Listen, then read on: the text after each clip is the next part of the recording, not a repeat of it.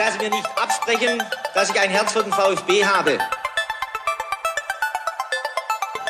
Sverrisson, dann wieder Kügel. Gewinnt sein Dribbling gegen Burns und Guido Buchwald und der Ball ist im Tor. Nach 86 Minuten führt der VfB Stuttgart in Leverkusen mit 2 zu 1. Nach 1950, 52 und 84 gewinnt der VfB Stuttgart zum vierten Mal die Meisterschale. Jetzt müsste der Ball endlich noch einmal hereinkommen. Jetzt kommt er weit nach hinten auf Hitzelsberger!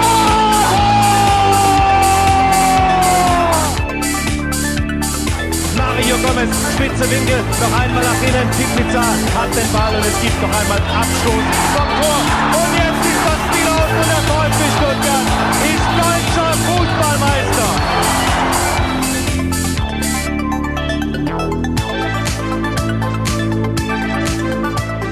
Herzlich willkommen zu STR. Mein Name ist Ricky und mit mir in der Leitung der Sebastian. Guten Abend, Sebastian. Schönen guten Abend. So, wir starten hier diesmal ohne Interview direkt in diese 71. STR-Folge. Der Grund ist eine überlange Mailbox. Das schicke ich schon mal vorweg. Also auf die könnt ihr euch schon mal freuen. Und wir haben heute ein Ziel, Sebastian. Wir wollen endlich mal unter zwei Stunden bleiben. Schaffen wir das? Ich frage dich gleich mal. Ich, ich möchte äh, noch keine Prognose abgeben. Vielleicht können wir so, wenn wir unser, äh, unsere Themen so zur Hälfte mal abgearbeitet haben, mal kurz auf die Uhr gucken und dann ähm, wage ich eine Prognose, aber ja, ich bin da eher skeptisch. Ja, also der ein oder andere, der jetzt gerade den Podcast hört und äh, auf seine Podcast-App schaut, dort die Gesamtlauflänge sieht, wird vielleicht jetzt schon schmunzeln. Andere werden vielleicht applaudieren. Mal gucken, wie sich dann letzten Endes äh, ja, gestalten wird von der Länge dieser 71. STR-Ausgabe. Ja, wir wollen auch gar nicht lang drum rumreden um den heißen Brei und wollen direkt in Medias Res gehen. Es gibt einiges zu erzählen, wie ich finde. Der VfB Stuttgart hat am vergangenen Samstag gegen Fürth das 13. Moment, das zwölfte Pflichtspiel in Folge, so ist es richtig, das zwölfte Pflichtspiel in Folge nicht verloren, ähm, gegen Fürth sogar gewonnen und ähm, dennoch geht man als VfB-Fan aus dem Spiel irgendwie so ein bisschen unbefriedigt raus. Jetzt frage ich dich das mal, Sebastian. Du warst im Stadion mit Kind und Kegel. Wie war denn die Stimmung bei euch im Familienblock? Die Stimmung im Familienblock war, war, war ziemlich gut. Ähm, also hinter uns saß eine Familie mit ähm, weitaus kleineren Kindern, als ich sie mitgebracht habe. Ähm, und die beiden Kinder hatten so diese riesigen Ohrschütze auf, ähm, wegen der Lautstärke. Und ähm, die sind, glaube ich, irgendwie nach 70 Minuten eingeschlafen, weil es äh, das war ja nicht, nicht, das war ja nicht unspannend, das war total spannend, aber wenn du halt, glaube ich, durch diese riesigen Dinge halt keine Atmosphäre mitbekommst. Äh, die lagen dann so quasi dann hinter uns. Aber die Stimmung im, im Familienblock äh, war gut. Äh, aber ja, generell, da stimme ich dir zu, war es schon ein relativ seltsames Spiel, weil nach ähm, den 2 zu 1 Heimsiegen, die wir bisher gewöhnt waren, war jetzt ein 2 zu 0 ja deutlicher als bisher, äh, aber das Spiel hat das nicht so richtig äh, wiedergespiegelt, also eher so ganz, ganz im Gegenteil. Ja, da habe ich mir direkt nach an, also ich, das kann ich mal vorweg schicken. Ich konnte leider nicht im Stadion sein, äh, aus beruflichen Gründen. Das hat mich tierisch genervt, aber ich muss wirklich mal sagen, also 13 Uhr samstags als Anstoßzeit ist eine absolute Pein. Also das geht gar nicht. Irgendjemand, der wirklich tierisch Bock auf Erstligafußball hat, muss ich diese Anstoßzeit äh, überlegt haben. Also ich kann es wirklich nicht nachvollziehen, wie man auf 13 Uhr als Anstoßzeit an einem Samstag kommen kann. Aber das ist vielleicht eine andere Diskussion. Ähm, aber direkt nach dem Spiel, das würde ich jetzt eigentlich erzählen, äh, war ich die ganze Zeit so wütend auf den Schiedsrichter. So ging es ja viele, äh, vielen da draußen, die sich gedacht haben, Mann, das kann ja echt nicht wahr sein, die treten hier unsere Spieler kaputt und ähm, der Schiedsrichter beziehungsweise natürlich auch der Videoassistent greift nicht ein. Und diese Wut auf den Schiedsrichter flachte immer weiter ab. Und heute bin ich so weit, dass ich eigentlich eher unzufrieden bin mit dem, was die Mannschaft so gezeigt hat. Da sprechen ja auch einige Daten eine deutliche Sprache.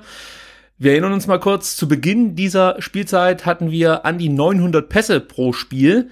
Ob die jetzt alle immer besonders schön waren und äh, auch einen großen Raumgewinn zur Folge hatten, sei mal dahingestellt. Aber in diesem Spiel kam unsere Mannschaft gerade mal auf 370 Pässe. Davon waren auch noch 92 Fehlpässe.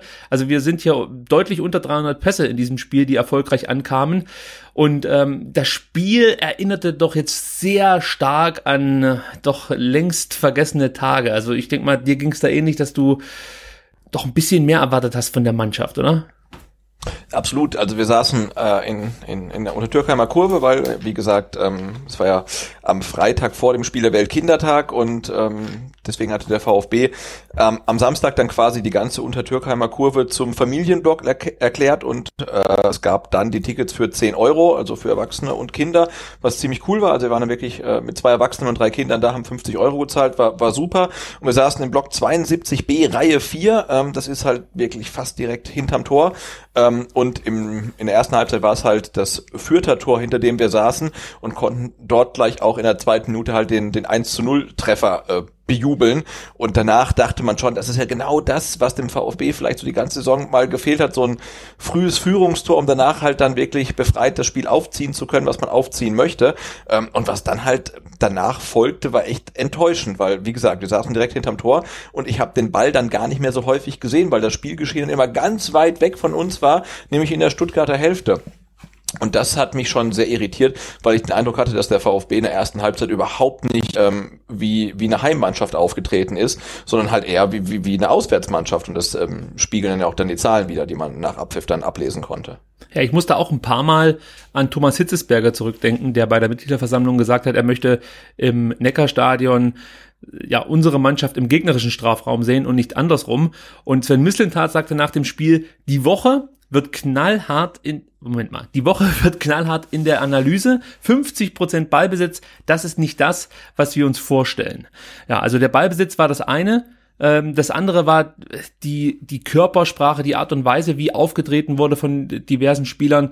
Das hat mich schon irritiert zurückgelassen. Wir haben aber eine ähnliche ja, äh, oder ähnliche Umstände auch in Regensburg vorgefunden. Da war es ja auch so, dass man nach dem 1 zu 0 plötzlich so eine Zufriedenheit spürte ja, auf, auf dem Platz. Und äh, ich weiß nicht, ist das, ist das ein Problem, dass einfach die Spieler noch haben, dass sie sich zu sicher sind und merken, sie sind natürlich technisch, spielerisch deutlich besser als der Gegner und dann denken sie, sie können ein bisschen ja, locker lassen, beziehungsweise sind dann vielleicht auch nicht mehr ganz bereit, ganz so äh, bereit, äh, ja, einfach dann auch mal einen Foul zu kassieren oder so und ziehen früher zurück oder sowas in der Art. Aber wie, wie erklärst du dir das, dass unsere Mannschaft wirklich fast schon regelmäßig nach Führung dann wirklich Probleme bekommt im Spiel? Also für mich war es jetzt im, im Heimspiel gegen Fürth ähm, ein anderes Problem als gegen Regensburg.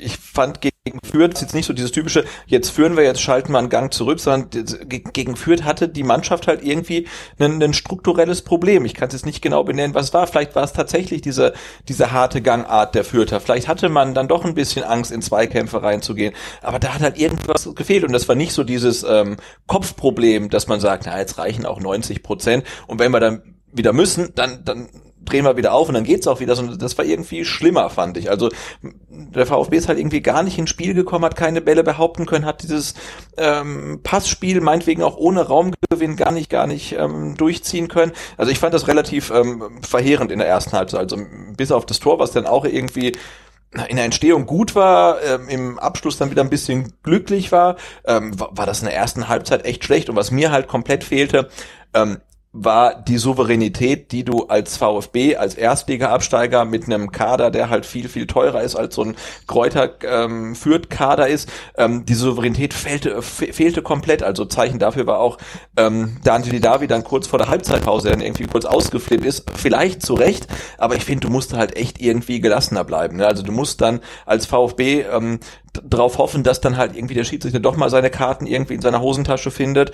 Ähm, und du musst das irgendwie lässiger runterspielen. Und äh, der VfB hat sich da echt komplett runterziehen lassen ähm, auf dieses äh, Niveau, was was Kräuter führt, vorgegeben hat. Und ich möchte es auch gar nicht verurteilen, weil ich bin totaler Freund von Underdog-Fußball. Ich finde das total klasse, wenn ähm, unter, vermeintlich unterlegene Mannschaften den Bus vom eigenen Tor parken, wenn sie versuchen durch ständiges Ziehen und kleine Fouls den Spielfluss zu unterbrechen, aber dann muss halt Schiedsrichter dem Einhalt gebieten. Das ist halt jetzt in Stuttgart nicht passiert. Und ich finde, äh, der VfB hatte echt so ein bisschen ähm, die Nerven verloren und sinnbildlich war dann ähm, die Aktion von Didavi kurz vor der Halbzeitpause. Zum Schiedsrichter kommen wir natürlich auch noch. Ich möchte mich einmal ganz kurz äh, für die leichten Aussetzer entschuldigen, die es mal wieder in der Aufnahme gibt. Äh, wir wissen nicht, an was es liegt. Also Sebastians Leitung ist wirklich astrein, meine auch. Es scheint ein Studio-Link-Problem zu sein, hört sich aber dennoch besser an als Skype. Sollte das noch schlimmer werden, versprechen wir euch, werden wir natürlich umswitchen auf ähm, Skype, ja. Also das ist dann unsere Fallback-Lösung. Haltet durch. Vielleicht wird's ja auch noch besser. Aber wir beginnen jetzt nicht nochmal mit der Aufnahme, denn ich denke mal, ähm, es, es ist immer noch aushaltbar. So, jetzt wollen wir mal vorne beginnen bei dem Spiel. Da ist natürlich erstmal auffällig gewesen, dass Gonzalo Castro zurück in die Mannschaft kam für Philipp Clement, der nicht so überzeugt, überzeugend gespielt hat äh, in Regensburg. Dadurch hat man natürlich eine etwas defensivere Ausrichtung. Castro lässt sich trotz Ballbesitz ja eher dann in den Sechser- oder Achterraum fallen und geht nicht so offensiv mit nach vorne, wie das zum Beispiel in Clement kann. Mit Sicherheit ist Clement auch insgesamt von seinen, von seinen Aktionen her etwas tororientierter, als das ein Gonzalo Castro ist. Und ähm, ja, das fand ich zunächst auch nicht so cool, muss ich sagen. Also ich, ich kann mit Gonzalo Castro irgendwie nicht so richtig was anfangen. Also ich habe immer das Gefühl, der verschleppt so ein bisschen das Tempo, der äh, wirkt auch nicht wie ein Fremdkörper, aber er wirkt wie ein Bremsklotz so ein bisschen im doch dann eher offensiv ausgerichteten Weiterspiel. Natürlich hat er eine große Ballsicherheit, eine tolle Technik und so, äh, da beißt die Maus keinen Faden ab, aber ich habe das Gefühl, so ein Clement oder ein offensiv denkender Mittelfeldspieler ähm, ja, kommt uns da besser zu Passe. Aber sei es drum, der gute Herr Walter hat sich für Castro entschieden. Äh, und kurze Zeit später musste er dann diese Entscheidung dann äh, verletzungsbedingt schon wieder revidieren. Ja, ihr habt es ja alle mitbekommen, Gonzalo Castro hat sich am Sprunggelenk verletzt. Ist, glaube ich, eine ja, acht Ausnahmsweise ohne, ohne gegnerische ähm, Einwirkung. Ja, genau. Er ist eine acht Minute umgeknickt. Da wollte er irgendwie in den, in den Zweikampf gehen mit Sarpai und äh, ja, man sieht's, man sieht's dann, wie er umknickt und äh, deswegen hat er sich dann halt eben am Sprunggelenk verletzt. Es kam dann äh, der von mir von angesprochene Clement ins Spiel, aber ganz ehrlich, also so wirklich besser wurde es dann auch nicht. Also es lag jetzt nicht an Castro, dass wir zu Beginn auch schon Probleme hatten, auch wenn wir relativ früh das Tor erzielt haben.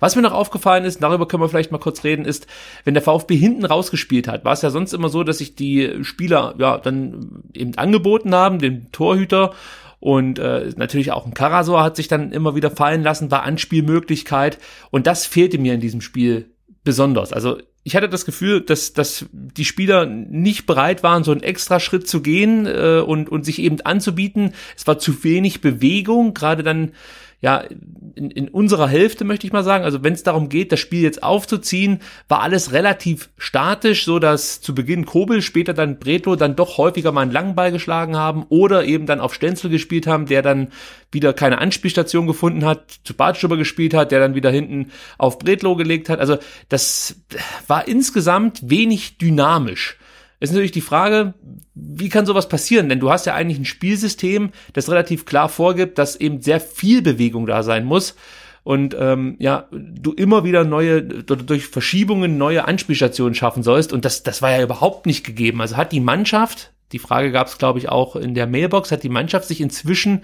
ein bisschen von Walters Spielsystem emanzipiert oder hat Walter sein Spielsystem so ein bisschen auf die Gegner angepasst? Das ist die entscheidende Frage, weil die, die habe ich mir auch gestellt, weil viele sagen ja auch, wenn du anfängst und sagst, naja, das war jetzt irgendwie schon das schlechteste Heimspiel in der Saison und was ist denn da los, dann sagen ja viele, ja, jetzt wartet doch mal ab und dann kommen immer wieder die gleichen Argumente, komplett neu zusammengestellte Mannschaft, die braucht Zeit und hm, Entwicklung, bla bla bla. Das mag ja alles sein, nur diese Entwicklung, muss ich ganz ehrlich sagen, sehe ich nicht, ne, weil diesen klassischen Walterball, ich weiß noch, am ersten Spieltag ähm, im Neckarstadion gegen Hannover, da, da saßen wir ja dann teilweise mit äh, im geöffneten Mund, wenn dann irgendwie Kobel hinten raus klein klein gespielt hat und mussten unseren Sitznachbarn belehren, dass das schon so gewollt ist und kein Versehen ist, ähm, dass das echt okay ist. Ähm, und das war auch gegen Heidenheim noch so und seitdem wird so in meiner persönlichen Wahrnehmung eher weniger, ne? Dieser dieses einmalige Konzept, wenn man so nennen möchte, wird irgendwie weniger. Also die Bälle werden hinten nicht mehr kurz rausgespielt, sondern ich glaube, ähm, Fabian Bredlo hat fast jeden Ball lang geschlagen, weil er einfach eine Anspielstation hatte. Das mag jetzt auch an Kräuter Fürth gelegen haben, ähm, aber ich finde diese Entwicklung, die viele ansprechen, die sehe ich jedenfalls in dieser Deutlichkeit ähm, aktuell nicht. Ja, und es fehlt vor allem dann auch mal so ein ja, so eine, so, so, so, wie soll man sagen, so ein Überfallfußball, der wirklich äh, zielstrebig aufs Tor ähm, geht. Also ja, gegen Hannover hatten wir die Situation, wo wir sagten, hey, wenn der Schiri da nicht im Weg gewesen wäre, dann wäre das ein super Angriff gewesen. In Heidenheim hatten wir solche Szenen, wo wir dachten, wow, wenn das halt mal funktioniert, dann wird's richtig gut. Jetzt gegen Kräuter Fürth gab es so eine Situation gar nicht, ne? Gegen Regensburg genau. gab sowas. Ich weiß es nicht, aber deswegen diese, diese Entwicklung, wo, wo ich sage, hey, die Ansätze, die werden immer deutlicher und die werden immer besser und immer konsequenter ausgespielt die gibt's halt nicht. Natürlich kann es auch am jeweiligen Gegner liegen, liegen ähm, aber ja, so, so deutlich äh, wie viele andere, ähm, die da erkennen, ähm, da tue ich mich etwas schwer.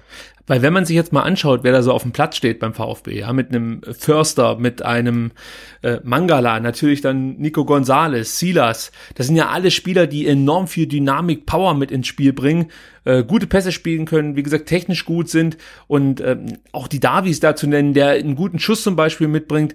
Und auf dem Platz wirkt es dann trotzdem alles irgendwie reduziert. Also da fehlt mir einfach diese Zielstrebigkeit und ähm, ja, ich weiß, ich, ich, ich kann mir einfach keinen Reim darauf machen, was da momentan das große Problem ist. Natürlich, die Härte der Gegner ist definitiv ein Problem und das ist auch einfach ein Mittel, das, das natürlich viele Gegner wahrscheinlich gegen den VfB einsetzen werden. Das haben wir ja zum Beispiel auch in der letzten Saison immer wieder gefordert von unserer Mannschaft, dass wenn es halt spielerisch nicht klappt, dass man wenigstens halt ja einfach kämpferisch dagegen hält. Genau, den den Rasen kaputt tritt. Ja, nee, ist ja absolut okay. Also ist auch absolut ist ja okay. Aber wir jetzt als VfB Stuttgart mit diesem Kader, mit dieser Qualität und auch mit diesem Trainer, äh, müssen eigentlich schon gerade dann auch noch zu Hause in der Lage sein, nach einer frühen Führung dominanter aufzutreten. Jetzt hat Tim Walter ja schon im Interview gesagt, ja, was wollt ihr jetzt? Einmal sagt er, wir treten dominant auf, aber schießen keine Tore. Jetzt sind wir nicht so dominant, aber gewinnen mit zwei Toren Unterschied. Äh, so einfach ist es natürlich nicht, lieber Herr Walter. Es ist ja, ja schon ein Unterschied. Halt so, so ein paar gewesen, einzelne ja. Szenen, die, die, die mich dann echt so ein bisschen fassungslos zurücklassen. Also jetzt mal von der früh, frühen Führung ganz ans Ende vom Spiel, ich glaube, es war in der Nachspielzeit, ähm, da ähm, kann dann der VfB irgendwie kann einen, einen Fürther Angriff abwehren und ähm, Daniel Didavi läuft mehr oder weniger allein in die gegnerische Hälfte rein. Und dann erwarte ich doch von einem wie Daniel Didavi, den ich wirklich in dieser Saison total schätze, alleine schon weil er immer fit ist und, und 90 Minuten spielen kann und der Tore schießt, äh, super. Aber wenn dann ein Dante Davi in der zweiten Liga in der 93. Minute mehr oder weniger alleine in den gegnerischen Strafraum reinlaufen kann, dann erwarte ich doch, dass er entweder zur Eckfahne läuft und da fünf Minuten lang den Ball behauptet oder dass er halt irgendwie komplett hintenrum spielt, wieder zu Bredlo und er spielt irgendwie so einen komplett uninspirierten Ball links rüber auf den Flügel, wo ihn niemand erreicht und der Ball ist schon wieder weg und das in der, in der 93. Minute und das, sowas verstehe ich halt einfach nicht. Ne? Also das ist halt dann doch noch zu wenig. Das Ergebnis ist gut, der Tabellenstand ist gut. Wir haben noch okay, okay dann sprechen wir es mal, Entschuldigung, dass ich unterbreche, aber dann möchte ja, ich ja, mal gerne. direkt ansprechen. Liegt das dann daran, dass man sich zu sicher ist, dass man denkt, wir haben so eine so eine hohe Qualität, so eine hohe, hohe individuelle Qualität. Uns kann keiner was. Uns, es, es reicht vielleicht, wenn wir irgendwie fünf Prozent weniger geben und spielen das so lang, lang hin. Ist es das?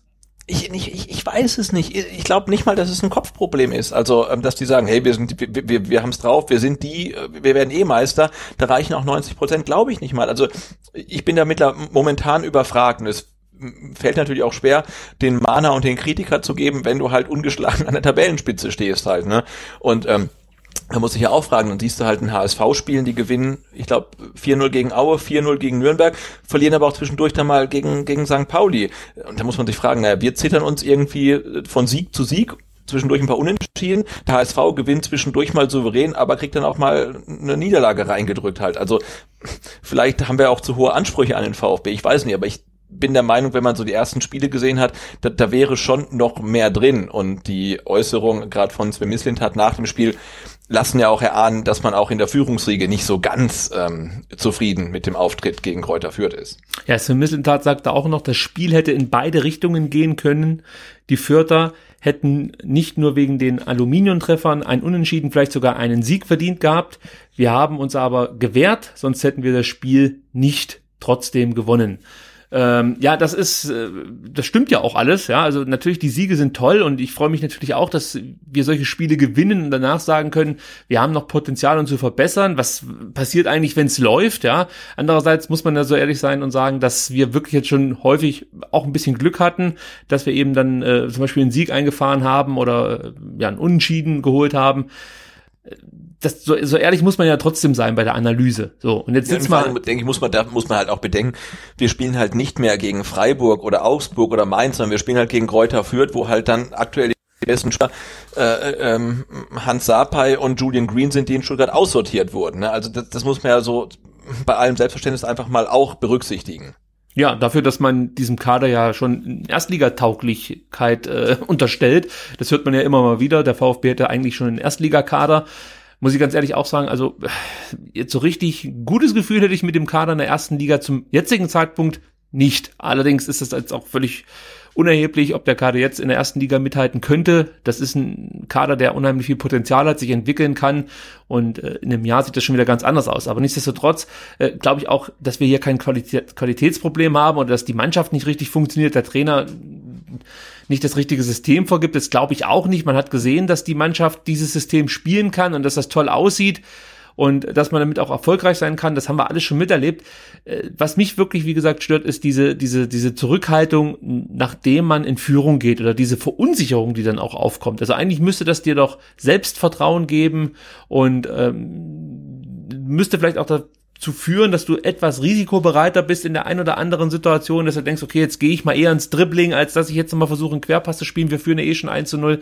Aber das fehlt mir komplett. Also da ist der einzige Spieler, der sich da hervortut, Silas, der immer mal wieder die Dribblings versucht, fast schon zu häufig, muss ich sagen. Also da wäre es mir manchmal auch recht, er würde vielleicht früher mal abspielen und, und zielstrebiger agieren. Und äh, Förster ist auch zum Beispiel ein Kandidat, der viele Dribblings versucht hat, die meisten sogar erfolgreich durchgezogen hat am vergangenen Samstag, sechs Dribblings und insgesamt auch wieder eine sehr, sehr gute Partie gemacht hat, über elf äh, Kilometer gelaufen, knapp zwölf, 75 Prozent Passquote, 71 Prozent Zweikämpfe gewonnen, sein Tor, zwei Torschüsse hat er noch abgegeben und drei Torschussvorlagen, also der hat schon eine gute Partie abgeliefert, aber ähm, hier und da fehlt es bei dem ein oder anderen dann wirklich an der Zielstrebigkeit, an der Konsequenz und so dieses letzte bisschen äh, Galligkeit nach einem zweiten Tor fehlt mir dann einfach. Und äh, ich glaube, da können wir uns jetzt hier tot analysieren.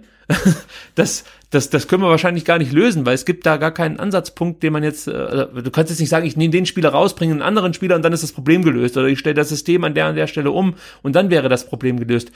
Das, das glaube ich nicht. Ich, ich glaube, dass hier die Mannschaft am Samstag die Vorgaben des Trainers nicht so umgesetzt hat, wie der sich das vorgestellt hat, oder?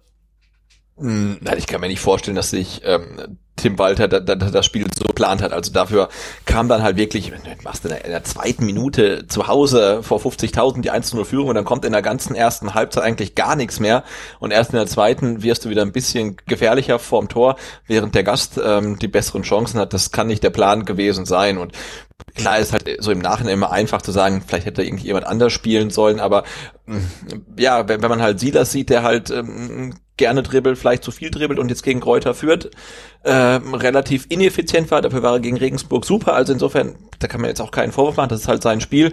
Und auch äh, Nicolas Gonzalez, der dann auch lieber einen Haken zu viel als zu wenig macht, dann, dann wäre vielleicht dann schon noch ein Mario Gomez und ein Al eine Option gewesen, die halt wirklich, sobald sie den Ball haben, einfach nur gucken, dass sie das Ding irgendwie ins Netz reinbekommen. Ähm, hat er sich jetzt dagegen entschieden, ist ja auch völlig okay. Ähm, ja, aber es war zu, zu wenig zielstrebig ähm, und insgesamt, ja, ich fand es für ein Heimspiel war es was kein guter Auftritt sagen auch die Zahlen und ähm, wenn das jetzt am Ende irgendwie unentschieden ausgegangen wäre, ähm, hätte man sich auch nicht beschweren können. Sicher nicht, sicher nicht. Natürlich muss man dazu sagen, dass aufgrund der Verletzungen äh, dreier Spieler vielleicht gar nicht die Möglichkeit für Tim Weider gegeben war, dann ein al oder ein Gomez noch einzuwechseln. Und da gebe ich dir absolut recht. Es könnte sein, dass so ein Spielertyp uns ähm, vielleicht sogar helfen könnte, wenn wir nicht so richtig wissen, wie wir uns jetzt irgendwie zu Torchancen äh, ja, dribbeln können oder eben äh, geschickte Pässe spielen können, um dann kunstvoll vor dem gegnerischen Tor aufzutauchen. Ich glaube, dann sind so Spieler wie al und Gomez mal ganz gut, die man hoch anspielen kann. Ähm, natürlich, wir haben das Thema Flanken schon mehrfach durchgekaut. Das ist jetzt nicht unbedingt unsere absolute Stärke. Wobei, man muss sagen, in diesem Spiel haben wir deutlich weniger Flanken geschlagen als je zuvor. Nur zehn Flanken hat der VfB im gesamten Spiel geschlagen. Also das ist echt wenig. Und von diesen zehn Flanken kamen immerhin vier an. Also 40 Prozent. Das ist eine eine sehr so, gute Quote. So, solide Quote. Und ich meine, wenn wir mal zu unserem nächsten Gegner äh, Bielefeld gucken, der spielt mit Fabian Klos, einer, der dürfte ja, wenn man sagt, Flanken sind irgendwie scheiße, dann dürfte der ja vermutlich gar keine Tore schießen. Ne? Und ähm, der ist ja auch so ein typischer Zweitliga-Knipser Und vielleicht brauchst du auch so einen im Team. Ähm, und ähm, die, ähm, um auf, nochmal auf die Auswechslung zurückzukommen, ähm, die Auswechselspieler haben sich dann auch direkt vor uns warm gemacht. Der ähm, ließ ja dann irgendwie ähm, alle auflaufen.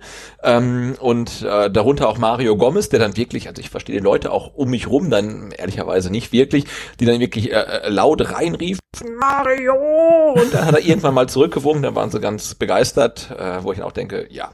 Also, was habe ich Publikumsliebling. Ja, absolut, aber das merkt man, er ist immer noch Publikumsliebling und er hat sich dann warm gemacht, ähm, ähm, zusammen mit ähm, Klimowitz und Al Gadoui und ähm, Sosa und Phillips. Ja. Ähm, und die haben sich halt da intensiv warm gemacht mit dem Athletiktrainer ähm, und haben dann, glaube ich, nicht so ganz mitbekommen, dass dann zwischendurch von der Trainerbank irgendwie ein Kommando kam, ähm, dass Borna Sosa für Nicolas Gonzalez kommen soll, was ja eigentlich schon ein relativ exotischer Wechsel eigentlich ist.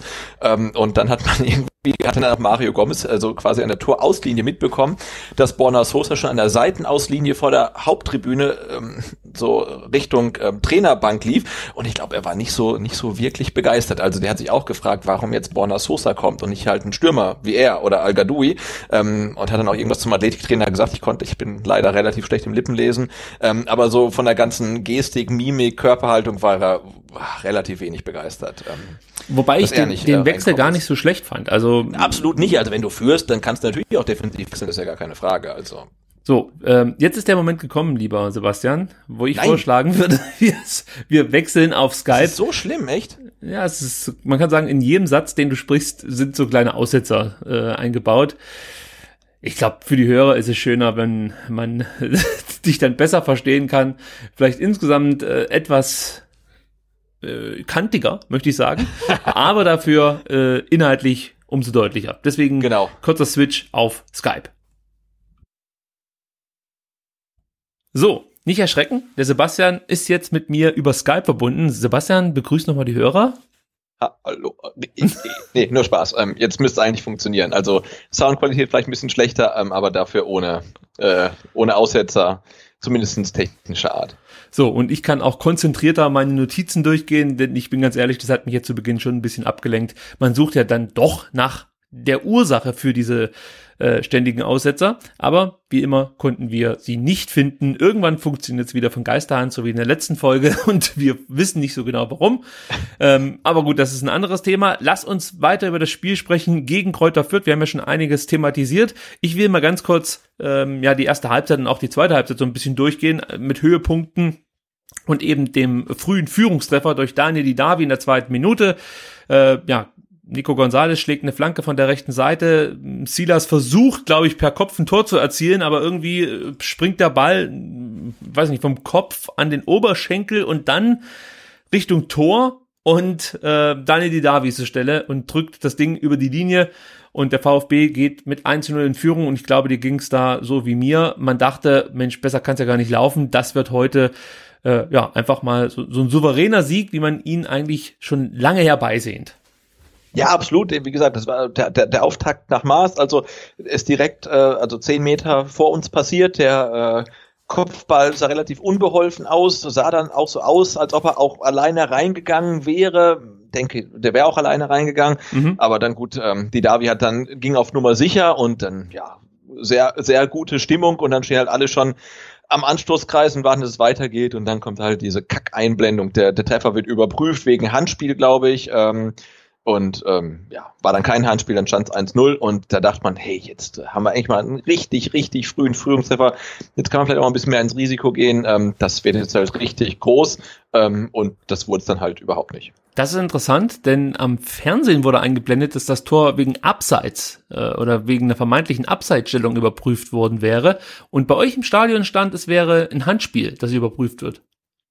Jetzt, ja, ich bin, also ich, ich möchte jetzt hier keine, keine Fake News verbreiten, aber ich habe sogar ein Foto gemacht, weil ähm, die, die Cannstatter Kurve dann ähm, ganz genau passend äh, zu der Einblendung ein ähm, äh, entsprechendes Banner hochhielt, also gegen, gegen Videobeweis. Und jetzt, ah, man kann es natürlich auf dem blöden Display nicht sehen, aber ich bin mir relativ sicher, deswegen, ähm, doch, ich sehe es hier Tor.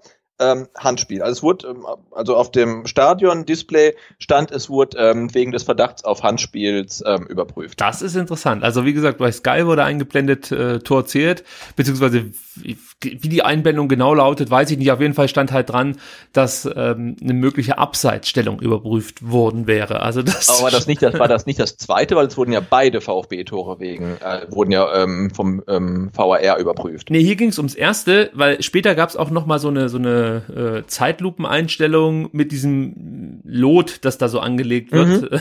das ja auch, glaube ich, in England jetzt inzwischen mehr als in Frage gestellt wurde. Berüchtigt, ja. ja. ja.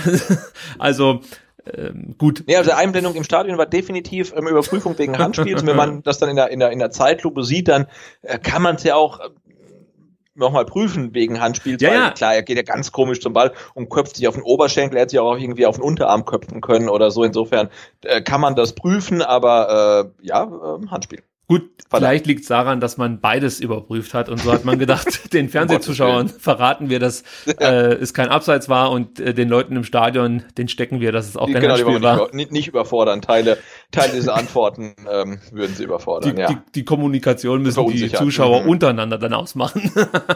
Gut, hat ja geklappt. So, in der achten Minute habe ich zum ersten Mal aufgehorcht, denn ähm, da hat Marc-Oliver Kempf sich etwas dusselig angestellt in einem ja, relativ überschaubaren 1 zu 1 Duell gegen Nielsen. Also eigentlich saß, was so eine typische Aktion, langer Ball und äh, Kempf müsste diesen Ball entweder ablaufen, beziehungsweise Nielsen so ein bisschen vom Ball weghalten, so dass Kobel dann rauskommen kann und den Ball einfach nur abfängt. Also eine Aktion, die du eigentlich mehrfach pro Spiel relativ souverän lösen kannst, aber da hat Kempf zum ersten Mal schon so leichte Schwächen gezeigt, hat sich da ein bisschen verschätzt.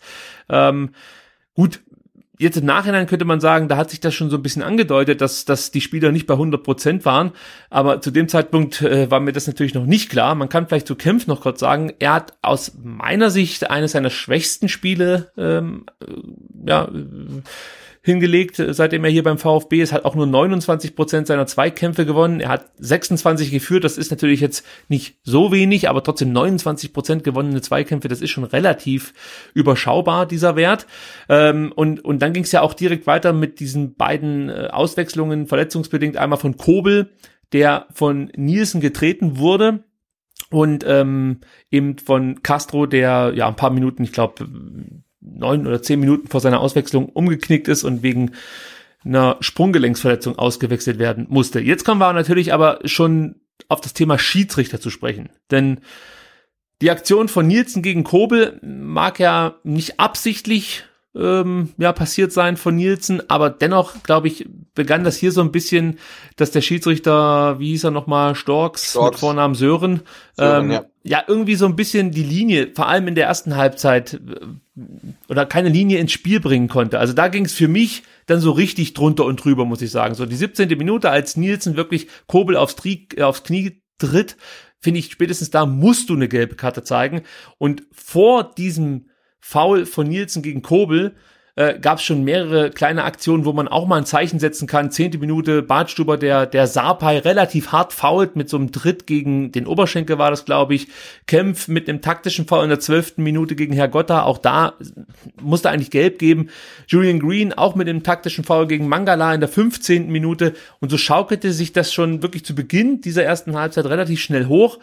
Und ich fragte mich, dann eben in dieser 17. Minute, hey, was soll denn eigentlich noch passieren, dass hier irgendein Spieler die gelbe Karte bekommt? Also es mag ja sein, dass Nielsen nicht absichtlich äh, dem Kobel auf, aufs Knie tritt, aber ich finde, als Schiedsrichter musst du hier schon dann auch äh, bewerten, äh, ja, also welche, welche, welche Folgen dann so eine Fehleinschätzung eines Spielers haben. Also sprich, die, die Verletzung, die Schwere der Verletzung spielt ja auch in gewisser Weise eine Rolle bei der Bewertung des Fouls. Und äh, also hier muss man, denke ich mal, eine gelbe Karte zeigen, wenn ein Spieler so rücksichtslos dem, dem Torwart eben dann auf, aufs Knie latscht. Also, weiß nicht, wie du es Ja, gesehen ich hast. auch für, für, für keine, keine Absicht von, von Nielsen, aber äh, wenn ein Stürmer dafür sorgt mit einer Bewegung, dass der Torwart verletzt ausgewechselt werden muss, dann ist es eine gelbe Karte. Aber er, er fault ihn, er verletzt ihn, äh, das ist klar gelb. Es war keine Absicht und wahrscheinlich kein böser Wille, aber es ist klar gelb. Und ich glaube schon, dass Sören Storks irgendwie die, die Taktik hatte, das Spiel irgendwie an der langen Leine irgendwie laufen zu lassen, um möglichst wenig einzugreifen.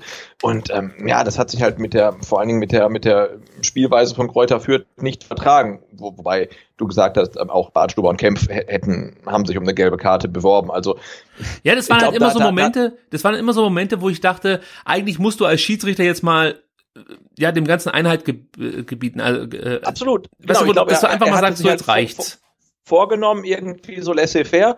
Und das Spiel ging halt aber in eine komplett andere Richtung. Er hat es dann irgendwie nicht geschafft, äh, da äh, irgendwie den Schalter umzulegen und, und zu sagen, hey, okay, ich habe mir das vorgenommen, aber das, das geht, das funktioniert heute halt einfach nicht. Ich muss da vielleicht einfach mal ein bisschen ähm, intensiver draufschauen und, und härter sanktionieren. Und er hat dann ja wirklich bis zur ähm, ja, 49. Minute gebraucht, um dann die ersten ähm, ähm, Karten ähm, äh, zu, zu verteilen, wo dann auch die Spieler irgendwie kurz davor waren, irgendwie Selbstjustiz ähm, auszuüben, weil sie dachten irgendwie, hey, der Schiri macht eh nichts, dann regel ich das halt selber irgendwie. Ne? Ja, das ging, das ging davor nämlich noch munter weiter. Ich kann es ja mal kurz, ich habe mir das alles aufgeschrieben hier, diese gelbwürdigen Situationen. In der 25. Minute haut äh, mein neuer Freund äh, Seguin den guten Herrn Fürster erstmal so ein bisschen in den Sack, um es mal einfach so auf den Punkt zu bringen. Gut, das war in der Bewegung, kann passieren, aber äh, ja, das ist auch eine, eine Aktion, die muss nicht sein. Clement in der 26. Minute nach seiner Einwechslung direkt mal mit einem taktischen Foul. Auch hier kannst du gelb geben. Also taktische Fouls wurden von Star Storks gar nicht ähm, genau, sanktioniert mit gelb. Reichlich, ne? Also ja. auf beiden Seiten so äh, irgendwie in dieser Zone ähm, 15 äh, Meter ähm, links und rechts der Mittellinie. Da gab es so viele Fouls, wo ich dachte, hey, der wäre doch irgendwie, der den Angriff einleiten können. Das ist doch eigentlich gelb. Und es hat irgendwie komplett alles äh, ignoriert. Also faul gepfiffen, ja, aber äh, nicht, nicht mit Karten sanktioniert. So, dann gibt's in der 30. Minute den nächsten Hammer von Nielsen, der nachdem er unseren Torwart weggebolzt hat, ja, also das Knie kaputt getreten hat, rutscht er mit gestreckten Beinen und offener Sohle volle Möhre in Badstube rein. Und ähm, ja, auch da denkt sich Herr Storks, ja gut, da kann ich eigentlich nicht viel machen. Das war, die, die Absicht war da, den Ball zu spielen von Nielsen. Ähm, und hat auch, ich glaube, noch nicht mal Freistoß gegeben für diese Aktion. Ja, der Sky-Kommentator war sich auch sicher, das, das ging klar gegen den Ball. Ja, aber irgendwo hört der Spaß dann auch mal auf. Ja, also wenn du in so einer Situation mit, mit, mit offener Sohle und gestreckten Beinen, vor allen Dingen nachdem du, wie gesagt, Kobel schon vom Platz getreten hast, so zu Werke gehst und eigentlich gar keine richtig gute Chance hast, an den Ball zu kommen, ja, dann, also, dann weiß ich auch nicht, was du machen musst, um eine gelbe Karte zu bekommen. Das war eine absolute Katastrophe. Ich weiß nicht, ob du das gesehen hast von deinem Platz aus. Diese Szene, die fand ja dann praktisch direkt vor der Cannstatter Kurve statt. Äh, nee, genau, die habe ich nicht gesehen. Ja, aber also wirklich, äh, da, da, da bin ich aufgesprungen zu Hause, muss ich ganz ehrlich sagen. 38. Minute, Wittek fault Gonzales. Äh, und zwar so, das könntest du gut gesehen haben, an oder auf der 16er Linie. Und da habe ich mir auch gedacht, normalerweise wäre Gonzales in dem Moment durch gewesen und wäre Richtung, ja, einfach, weiß ich nicht, Richtung Tor oder dann eben äh, hätte abgespielt, also aus dem 16er heraus von der Grundlinie hätte er dann vielleicht zurückgelegt auf, auf Silas oder wer auch immer dann im Rückraum steht und es wäre eine große Torchance gewesen. Hier hat sich Herr Storks dafür entschieden, Freistoß zu geben. Kannst du dich an diese Situation erinnern? Ah, das war, das war äh, rechts an der Außenkante vom Strafraum, ne? Genau. Weil als ich dachte, so meine, meine erste Intention war, der Ball war aus, also das war gar nichts, ne? Also ihm gibt Ecke oder Abstoß. Ähm, aber als es dann, als es dann darum ging, ähm, dass es halt irgendwas gibt, und ich glaube, er hat dann wirklich auch wieder mit Köln korrespondiert und dann kam dann der, der, der, der Freistoß raus. Also da dachte ich auch, ah, irgendwie, irgendwie komisch und aber auch klar, der, der hätte auch eigentlich irgendeine Karte nach sich ziehen müssen. Also, ne, also die Karte hätte es aus meiner Sicht auf jeden Fall geben müssen. Weil, ja. wie gesagt, Gonzales wäre durch gewesen und dann, ähm, da war nicht allzu viel. Es war, es war halt schon relativ nah an der Auslinie, das muss man schon dazu sagen. Ne? Also ja, aber trotzdem war es ein Foul von Wittek. Natürlich, ja, ja, und in einer ganz, ganz äh, kritischen ähm, Position, ja. Also auch hier, finde ich, hätte man ein Zeichen setzen können und sagen können, okay, Jungs, also irgendwo ist da mal gut. Hat er nicht getan und äh, es gab dann den Freistoß, der nicht viel einbrachte. Und dann kommen wir zum wirklichen absoluten, also da, da fällt mir nichts mehr ein. Dann gibt es das Handspiel von Mavrei. Und ich saß vor dem Fernseher, sehe das und für mich war natürlich klar, jetzt gibt's Elfmeter. Ich denke mal, jeder war sich klar, da, dass es Elfmeter gab. Jetzt muss ich erstmal dich fragen, du sagst genau dahinter. Konnte man es aus deiner Sicht gut erkennen, dass äh, der Herr Mavrei hier den Ball, also so deutlich wie selten ein Abwehrspieler es tut, mit der Hand spielt? Leider nicht. Also man konnte, okay. äh, vielleicht habe ich auch gerade auf irgendein Kind geguckt oder eine Frage beantwortet oder, oder irgendwie sonst wohin geschaut. Ich habe die Situation, glaube ich, nur so peripher wahrgenommen. Ähm, und ich habe mich natürlich auch brutal aufgeregt, aber ich muss gestehen, also in Echtzeit und live und ähm, so 25 Meter von mir entfernt habe ich das nicht so richtig wahrgenommen. Aber als ich dann zu Hause war und dann auf The Zone die Zusammenfassung gesehen habe, und dann die, die, diese sensationelle Parade von Mavrei gesehen habe, dachte ich auch, hey, das kann nicht wahr sein. Also ne, Yogi Löw kann den, den Konkurrenzkampf Ter Stegen Neuer eigentlich beenden. Mavrei ist es, ne? wie der da runtertaucht und mit der rechten Hand den Ball stoppt, das ist sensationell. Also das ist unser neuer, neuer Torwart. Auf die Begründung Fall. war ja, dass er praktisch diese Hand so nach unten genommen hat, um sich am Boden abzustützen, falls er fallen würde. Da, ja. da bin ich ja, pass auf, da bin ich, äh, okay, lass mal so stehen, dass es so ist oder dass es hätte so sein können, so muss man ja sagen. Nichtsdestotrotz verhindert er in dem Moment einfach einen Torschuss, ja, weil der Ball wäre ja Richtung Tor gegangen in dem Moment. Und äh, also ich meine, genau über diese Szenen haben wir doch schon hundertmal gestritten, dass genau sowas dann Elfmeter gepfiffen wird.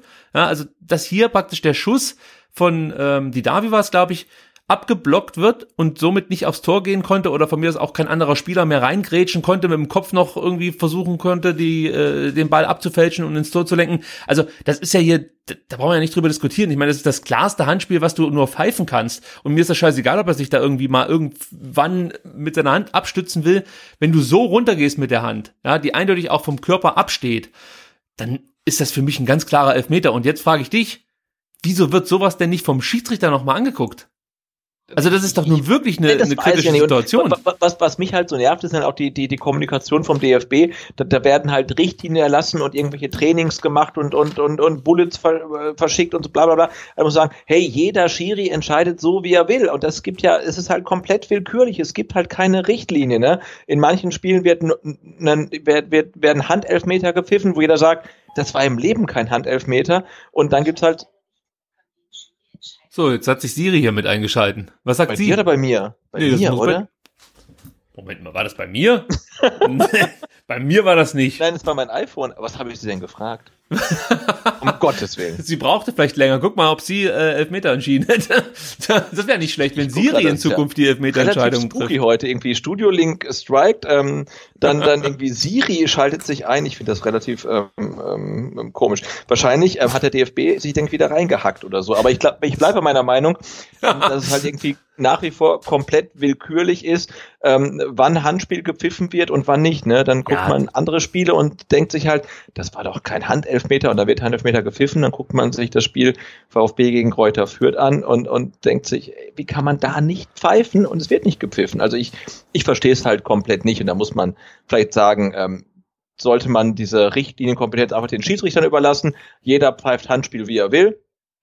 Und wenn du an Schiri gerätst, der halt gerne Handspiel pfeift, dann ist es halt so. Und wenn du an einen gerätst, der halt eher selten Handspiel pfeift, dann ist es halt auch so. Aber ja, aber das ist doch eine halt Aktion, da gibt's doch gar keine Diskussion. Natürlich nicht. Natürlich also da brauche ich doch noch nicht mal irgendwie eine DFB-Richtlinie irgendwie über, muss mir durchlesen, was sie sich jetzt wieder einfallen lassen haben, in welcher äh, Handhaltung man jetzt den Ball nicht spielen darf, um Genau, solange der kleine, der kleine, Finger abgespreizt also, ist, ist es kein Handspiel oder so. Ich, ich weiß es nicht. Das ist Elfmeter, Punkt. Da, ja. und, und hier fordere ich dann auch irgendwo ein Stück weit, dass, dass der äh, Video Assistant Referee vielleicht mal durchgibt, hey, Herr Storks, äh, wäre vielleicht cool, wenn du es nochmal ganz kurz anguckst, weil ich bin mir nicht 100% sicher, ob das gerade Hand war. Also, ich meine, also das ist für mich nicht mehr nachvollziehbar und der DFB macht sich da absolut lächerlich. Nicht, dass das sowieso schon voll in diesen ganzen Kasperhaufen da passen würde.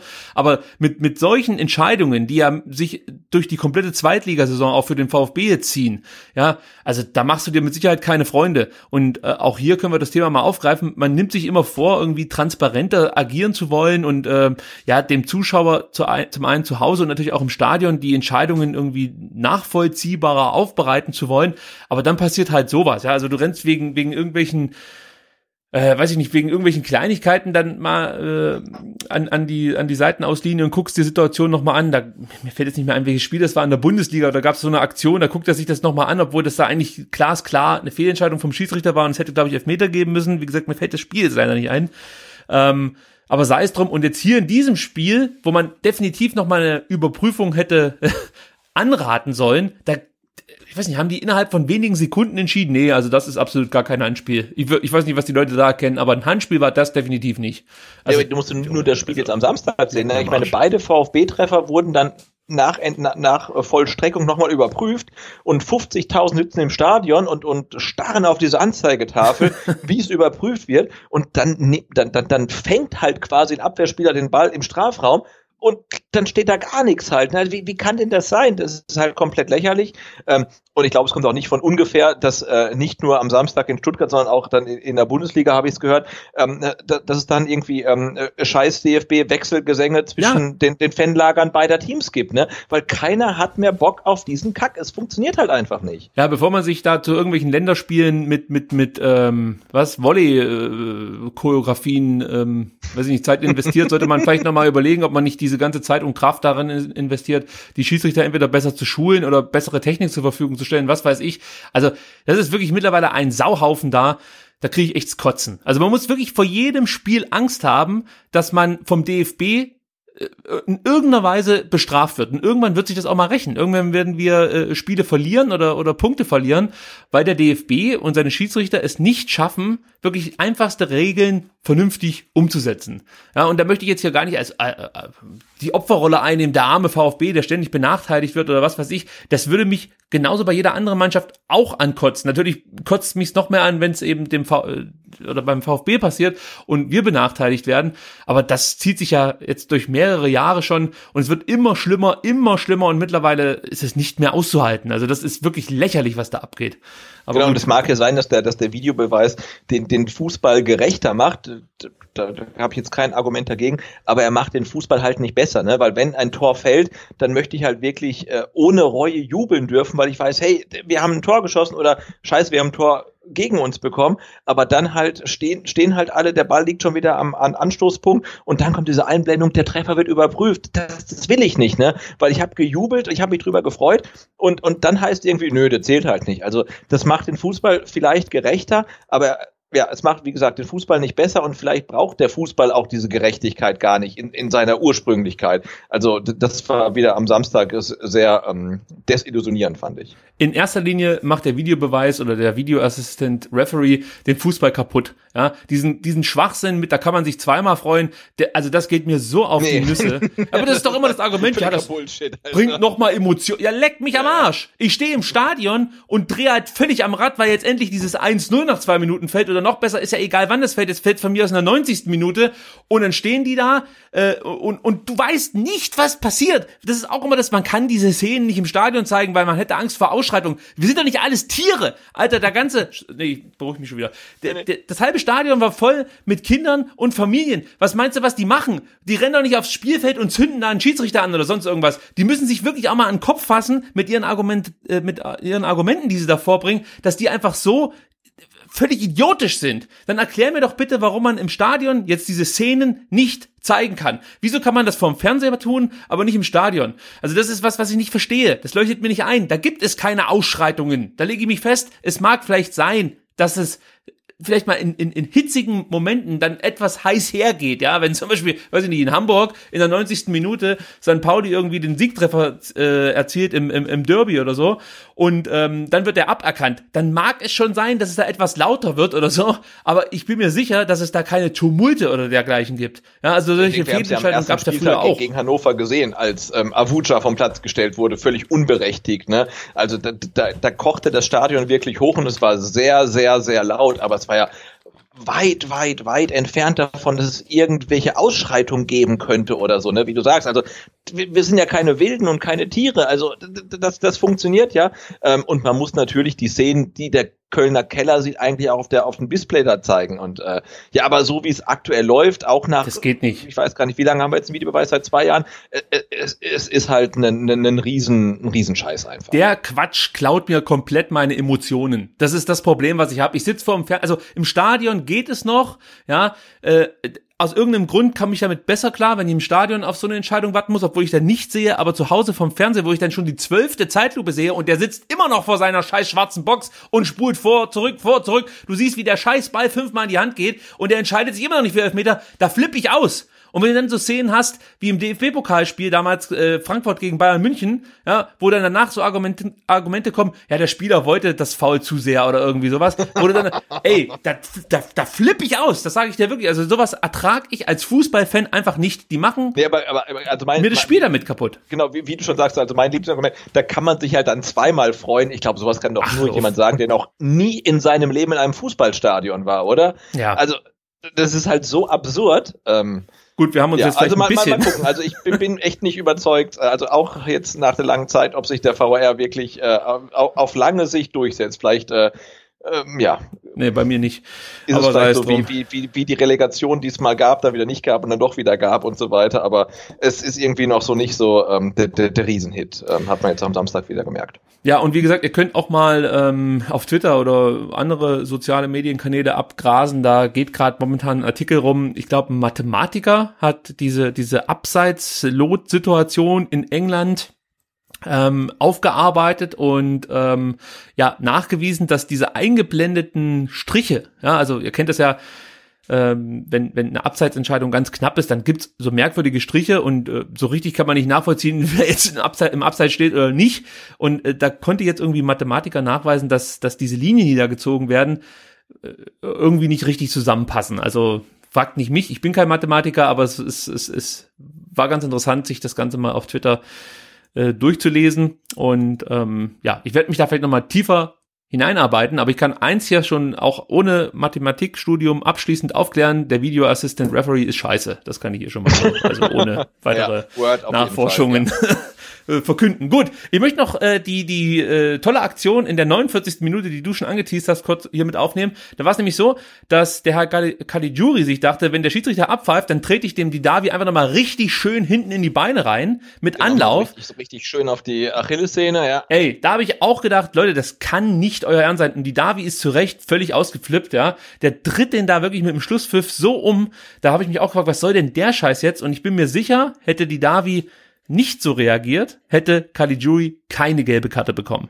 Ja, Da, da ist von auszugehen. Und ich fand es bezeichnend, dass ähm, Daniel Davi, ähm, ich weiß jetzt gerade nicht sein Instagram-Handle, aber er postet halt bevorzugt irgendwelche Bob Marley-Zitate und ist wirklich ein sehr also vermeintlich sehr friedvoller Mensch und dass gerade er dann halt so komplett ausrastete, ähm, das, das fand ich wirklich sehr bezeichnend halt. Ne? Und das war vielleicht auch so ein Signal auch an Sören Storks, dass er dann vielleicht doch mal in seiner Hosentasche oder Brusttasche ähm, nach seinen Karten guckt. Wir wollen natürlich nicht unterschlagen, dass die Fürther nichtsdestotrotz eine gute erste Halbzeit gespielt haben. Auch ähm, dass das äh, ja ein Ausgleich, sagen wir mal so. Also die Führung hätten sie vielleicht nicht verdient, aber einen Ausgleich hätten sie verdient. Moore, der an die, La- an die Latte schießt, das äh, war schon wirklich Glück für uns. Da war es halt so, dass sich Stenzel verschätzt hat bei einem Pass von der Gotta und ähm, ja dann zwar wieder in Position kommt, um den Schuss von Moore zu verhindern, aber da nicht entschlossen genug auf Moore drauf geht.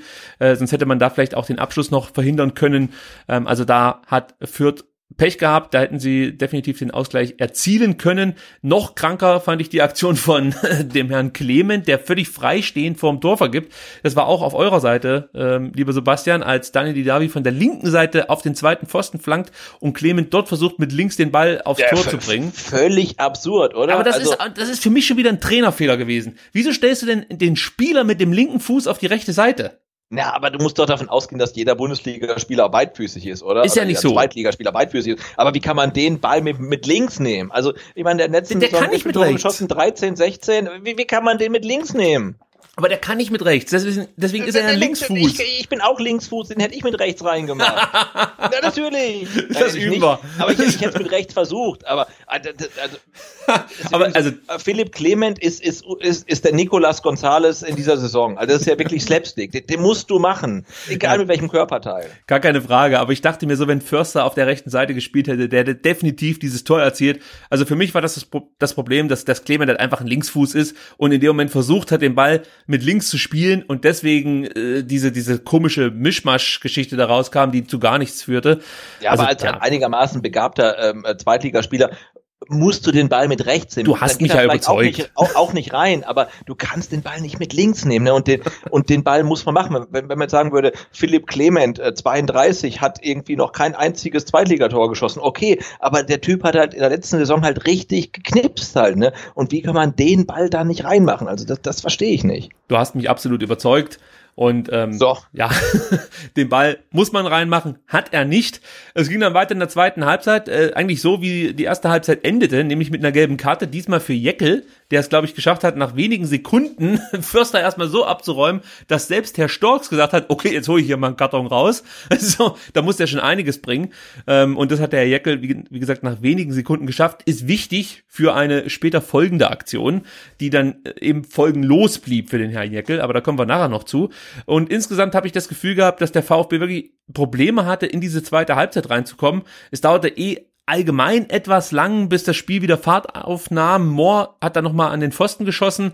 In der 57. Minute, da war es dann irgendwie so, dass, also das habe ich mir mehrfach angeschaut, weil ich, weil ich wissen wollte, wie es sein kann, dass man trotz Führung praktisch in so einen Konter geraten kann. Das war ja fast schon eine Kontersituation. Also Moore hatte ja nur noch, ähm, Moore und es war noch ein anderer Spieler, das muss ich mir das Ganze hier nebenbei nochmal ganz kurz äh, den Screenshot, den ich gemacht habe, mir hier aufrufen, damit ich es richtig erklären kann. Also genau, es war so, dass während auf der linken Seite Insua, Bartschuber, Mangala und Kempf versuchen, Seguin und Nelson an einem Doppel, äh, Nielsen an einem Doppelpass zu hindern, ähm, ja, Stenzel komplett alleine die Mitte und die rechte Seite verteidigen musste. Und zwar gegen Green und Moore. Also vielleicht kann man sich das ungefähr vorstellen. Auf der, auf der linken Seite stehen praktisch vier Stuttgarter Spieler, die von zwei Fürtern mit einem einfachen Doppelpass komplett ausgespielt werden.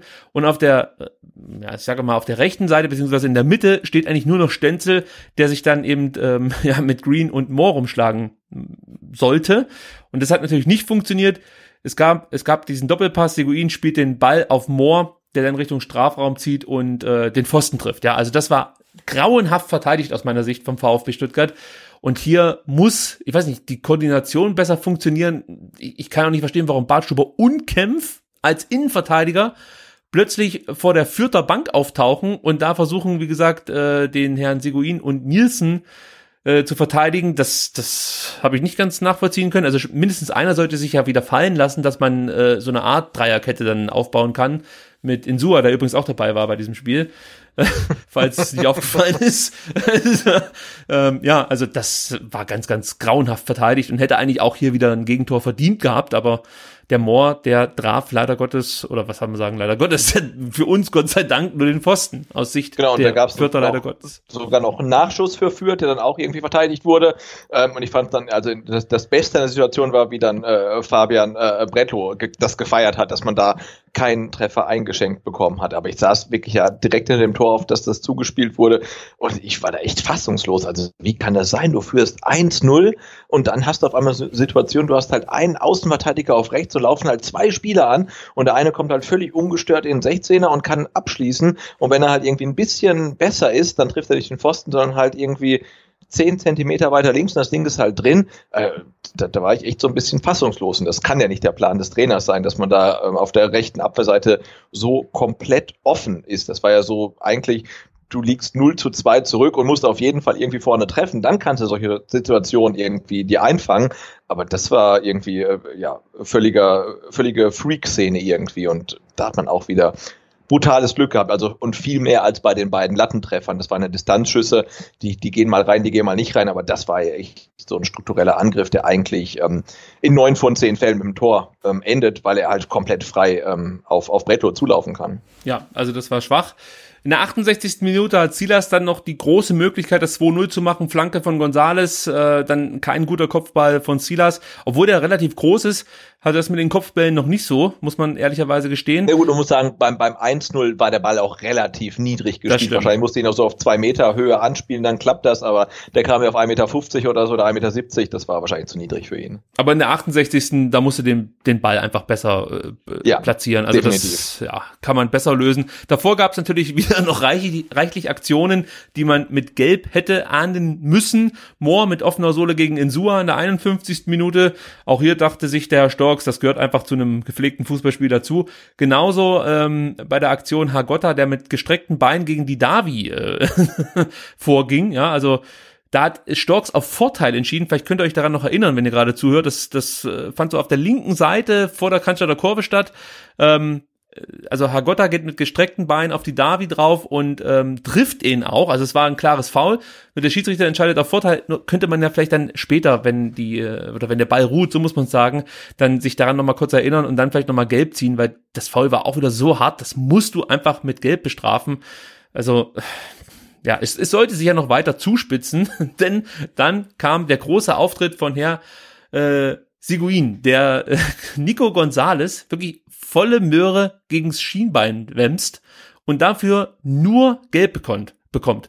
Also hier ist so viel schiefgelaufen in dem Moment. Zum einen muss man dazu sagen, dass Sören Storks, glaube ich, zunächst ein Foul von Jeckel an äh, Gonzales gepfiffen hat und Gonzales den Pfiff, glaube ich, nicht mitbekommen hat, versucht hat, nach dem Foul schnell aufzustehen und weiterzuspielen und dann von Seguin abgeräumt wird. So, Jetzt hast du hier die Situation, dass, dass es eigentlich komplett unstrittig ist, dass das eine rote Karte ist, wenn du einen Spieler so gegen Schienbein trittst. Der SWR hat gestern Abend in seiner Sportsendung äh, die Außenmikrofone nochmal bemüht und hat einfach diese Szene mal, äh, ja, einfach lautstärkemäßig etwas verstärkt, dann hört man. Hört man da klatschen, oder? Aber wie? Also da hast du das Gefühl, da schießt einer gegen Pfosten.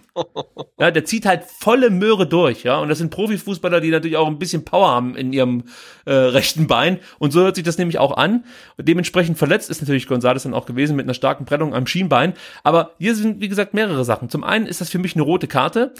Der Herr Storks wirkte so unsicher in seiner, in seiner, äh, in seinem Auftreten und welche Karte er jetzt geben soll. Ich weiß nicht, ob du die Fernsehbilder schon gesehen hast. Er steht ja da wie so ein Schuljunge, der nicht so richtig weiß, äh, wie er jetzt hier mit der Situation umgehen soll. Also das fand ich auch wieder sehr unsouverän. Und dabei hat er auch noch ganz vergessen, dass der Herr Jeckel für seinen Foul, das er begangen hat und äh, auch abgepfiffen wurde von, von Storks, auch die gelbe Karte hätte sehen müssen. Also wir hätten ja eigentlich zwei Platzverweise sehen müssen, wenn, wenn man es wirklich hart auslegt.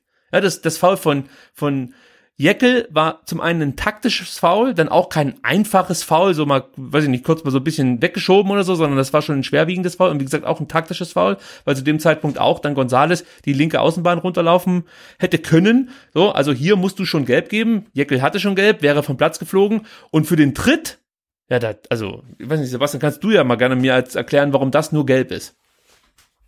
Nee, für mich auch nicht. Also ich, ich, ich kann es mir vorstellen, wenn man halt irgendwie an der eigenen ähm, Torauslinie den Ball klären will und, und dann kommt halt eine Sekunde zu spät und trifft halt nicht den Ball, sondern das Schienenbein. Aber das war halt an der Mittellinie. Ne?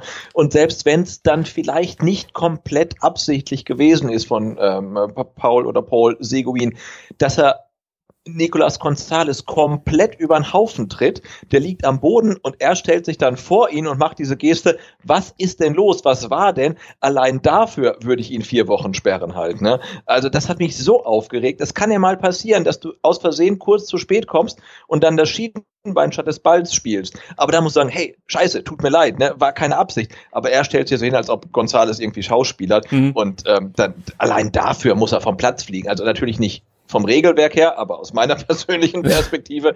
Und, und grundsätzlich ist der Tritt, äh, ob er jetzt ob Absicht oder keine Absicht, ist der Tritt klar rot, gar keine Frage. Und ja, und wie du sagst, ne, also der, der, der Herr Storks, äh, der ähm, ja, kam einem ein bisschen so vor wie so ein äh, Referendar, der irgendwie in die ähm, schlimmste zehnte Klasse der Schule geschickt wird und halt komplett überfordert wirkt. Ja, also ich glaube, er hat dazu beigetragen, dass das Spiel sich zu diesem Höhepunkt hin entwickelt hat. Ja, also ich glaube, wenn er wirklich vorher mit ein, zwei gelben Karten schon mal ein Zeichen gesetzt hätte, vielleicht auch besser kommuniziert hätte auf dem Platz, weil das ist mir auch aufgefallen, der hat relativ wenig mit den Spielern gesprochen. Ich kann mich zum Beispiel an eine Situation erinnern, da war ein Spieler äh, oder lag ein Spieler auf dem Boden, war verletzt und da ist es ja eigentlich üblich, dass der Schiedsrichter kurz hinläuft und den Spieler fragt, ob er irgendwie Hilfe braucht oder ja, so.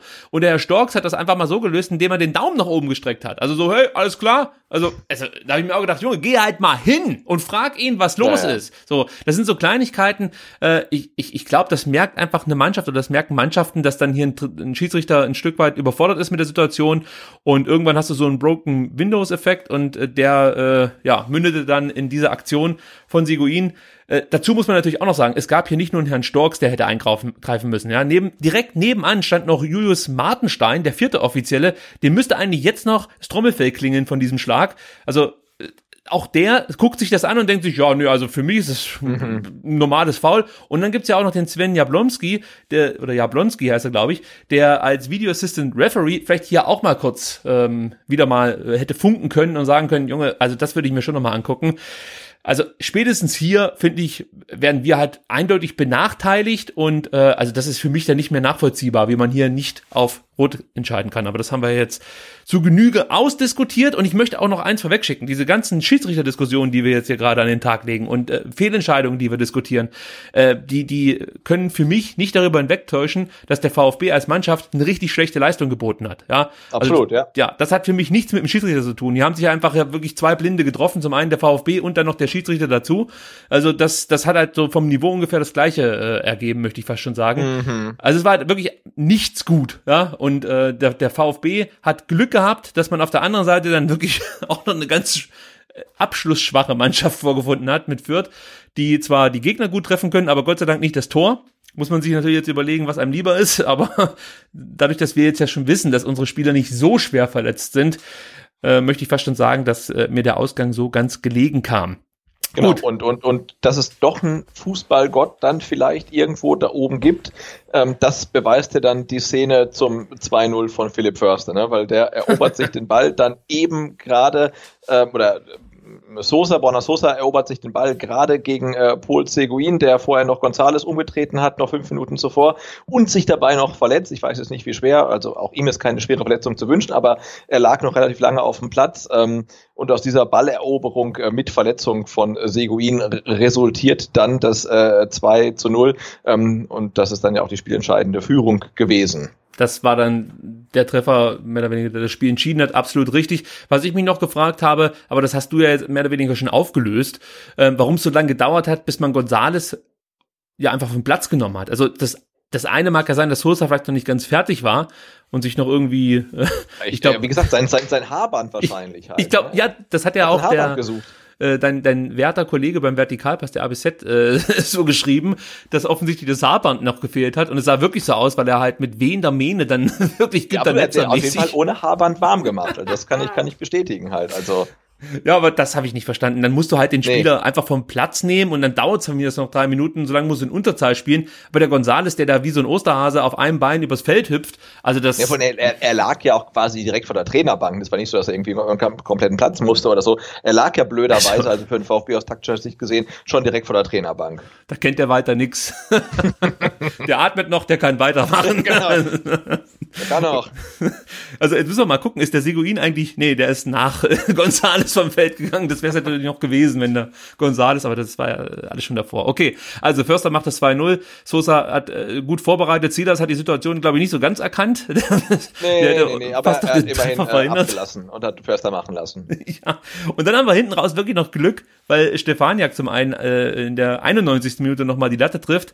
Auch hier wieder, also Bartschuber verliert am Mittelkreis, ja, ein Zweikampf gegen Keita Ruel und dadurch entsteht eine Überzahl- Überzahlsituation für Fürth, äh, eine 3, zu, 3 gegen 2 Situation, wie gesagt, in der 92. Minute bei einer 2-0 Führung, ja, also das ist auch wieder so eine Situation, die sollte dir nicht allzu häufig passieren. Irgendwann geht das definitiv mal schief. Stefaniak zieht eben ab. Und ähm, er hätte noch links rüber auf Nielsen spielen können. Ich glaube, dann wäre es ziemlich sicher ein Tor gewesen. Aber so war er ja auch sehr nah dran und wir hatten Glück, dass eben äh, ja der der die Latte war es in dem Fall für uns gerettet hat. Und äh, es gab dann noch eine großartige Situation, die hast du auch, glaube ich, auch schon angesprochen, als sich Bredlo wahnsinnig gefreut hat, nämlich in der 92. Minute, als äh, Caligiuri wirklich auf einfachste Art und Weise freigespielt wird. Auch hier möchte ich nochmal erwähnen, wir führen 2 zu 0 im eigenen Stadion, aber trotzdem gelingt es den Fürtern ähm, ja, mit einem relativ einfachen Spielzug einen ihrer langsamsten und an dem Tag auch schlechtesten Spieler freizuspielen. Der bedient dann Keita Ruel und Preto hält wirklich richtig klasse, ähnlich wie Kobel gegen gegen wen war denn das, wo der so fantastisch auf der Linie gehalten hat? War das gegen San Pauli?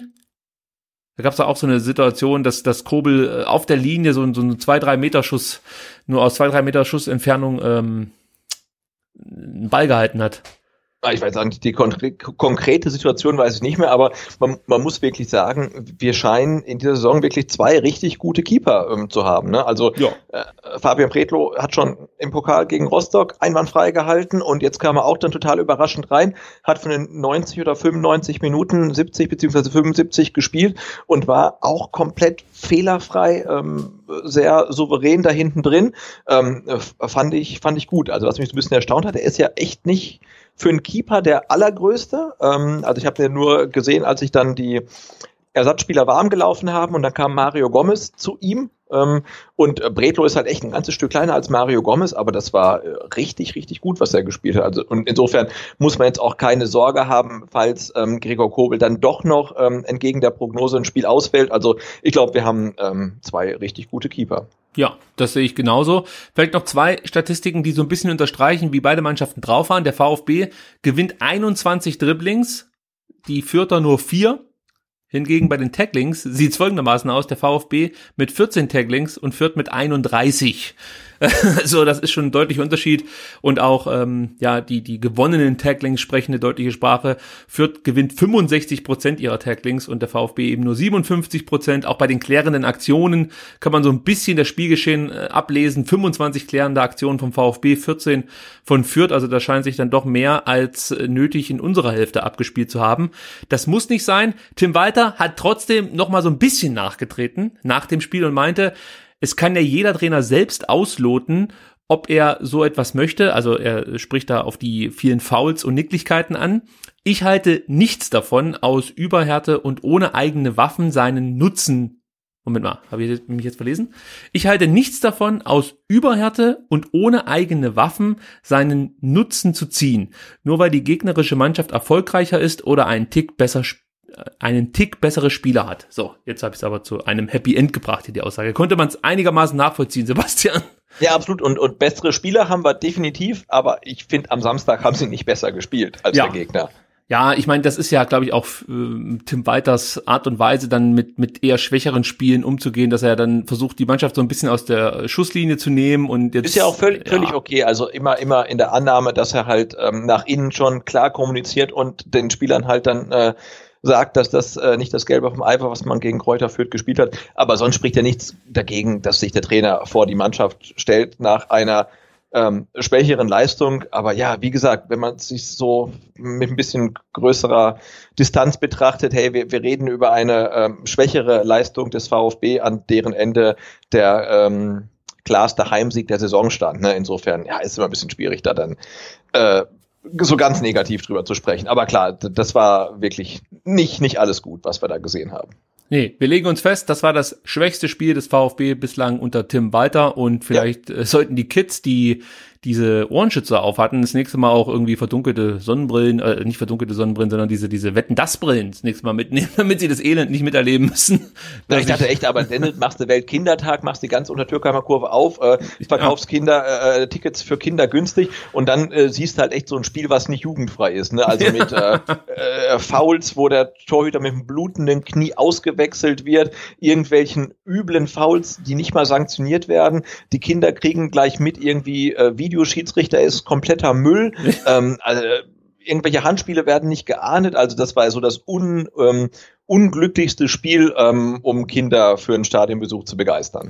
Obwohl mein Neffe war total begeistert. Das war sein erster Stadionbesuch und er fand es großartig. Lag aber daran, dass Fritzle in äh, der ersten Halbzeit oder vor der ersten Halbzeit in diesem Familienblock sein Unwesen getrieben hat und er ein Foto mit Fritzle abstauben konnte. Das war für ihn das Highlight dieses Spiels. Sagt eigentlich genau, auch schon mein, viel mein, aus. Mein, mein, mein Sohn trägt, glaube ich, seit Samstag äh, ähm, 13, ja 12.50 Uhr ähm, trägt er ein äh, 30 Zentimeter Fritzl eigentlich ununterbrochen mit sich rum, weil das war der, das muss man wirklich jetzt mal äh, peinlicherweise auch dann äh, zugeben.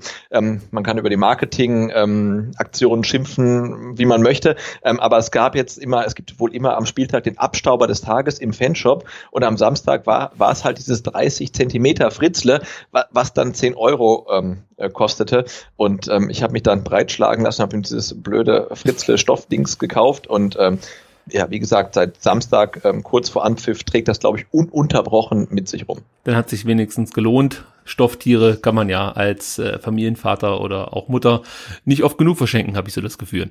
Ich glaube schon, ja. Aus, als, äh, aus eigener Erfahrung ist es natürlich jetzt hier auch etwas, äh, das ich mit in die Sendung bringen kann. Gut, dann kommen wir zur STR Mailbox. Da gab es natürlich wieder jede Menge äh, Anrufe, die sich auf die Schiedsrichterleistung bezogen haben und natürlich auch auf die Spielweise des VfB Stuttgart. Und ich würde sagen, da hören wir jetzt kurz rein und anschließend sprechen wir darüber. Hier ist die sechste STR Mailbox. Hey Ricky, deine Ansage ist viel zu lang. Das ist vom Timing her ganz schlecht. Mach vielleicht mal kürzer in Zukunft. VfB-Fan zu sein ist eine schwere Sache. Du brauchst einfach starke Nerven. Ganz, ganz schwierige erste Halbzeit. Die äh, Rückzugsbewegung bzw. Rückzugsverhalten, das erinnert mich also wirklich stark an so ein Ü40-Spiel. Total überraschender Auftritt, insbesondere von Kräuter Fürth. Aber ich meine, was langsam eine Frechheit ist, es muss eine Ansage beim DFB an alle Schiedsrichter gegeben haben, äh, gebt keine Elfmeter für Stuttgart und im Zweifel schau auf gar keinen Fall das Ganze dir nochmal auf Video an. Weil du könntest ja im Zweifel mal richtig liegen. Das ist eine absolute Frechheit und auch irgendwo ein Betrug. Die Aufgabe der Schiedsrichter ist es doch, die Spieler zu schützen. Ich glaube, der Storks hat heute diese Aufgabe nicht wirklich verstanden. Er hat komplett das Gegenteil gemacht. Der Auftritt des Schiris war ja hochnotpeinlich und echt minderwertig, aber wenn sich unser Trainer dazu äußert wie zuletzt, ich das noch viel peinlicher. Er sollte erstmal seine Truppe in den Griff kriegen. Die Mannschaft hat einen Scheiß zusammengespielt.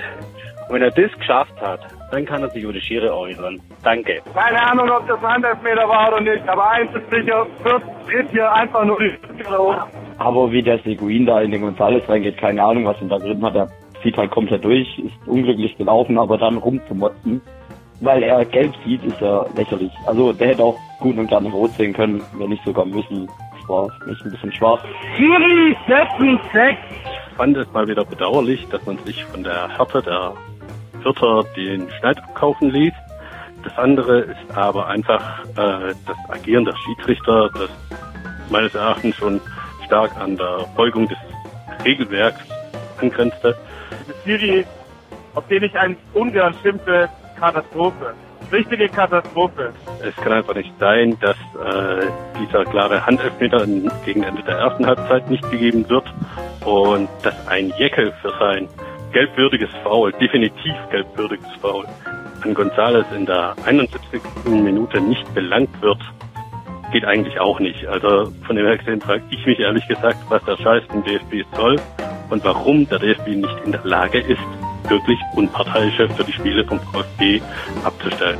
Also, heute Fürth, Entschuldigung, klar sind die Viertel, aber ja. Da hinten, das war teilweise vogelwild, was sie da hatten und wir hatten, ich glaube, Fürth hat gefühlt 30 Mal äh, Pfosten oder Latte getroffen. Pfosten, Latte, Pfosten, Latte, Latte, Pfosten. Pfosten, Latte, Kräuter, Fürth, der VfB Fürth. Oh ja. Jungs, ganz ehrlich, was ist los mit euch? Kann's doch nicht sein. Nach den ersten zwei Minuten dachte ich, das könnte heute mal klappen mit dem Knoten. 5-0, 6-0, vielleicht haut's hin. Ähm, aber nee. Können wir einmal souverän gewinnen, bitte nur einmal. Ich bin total zufrieden. Wir sind Tabellenerster, haben super viel Luft nach oben, wissen alle, dass es viel zu tun gibt. Was gibt es Besseres? Geile Ausgangslage. Für mich war es die schlechteste Saisonleistung. Schlechtes Heimspiel bisher leider. Der VfB hat einfach nur mehr Glück als Verstand. Also das hinten rumgekicke geht mir echt auf den Sack. Alter, haben die unverdient gewonnen. Wetter gut, Spiel schlecht. Warum muss man eigentlich nach dem 1 immer die Dominanz, die man erst hat, direkt wieder abgeben? Warum geht man nicht einfach auf 2-0 mal? Warum?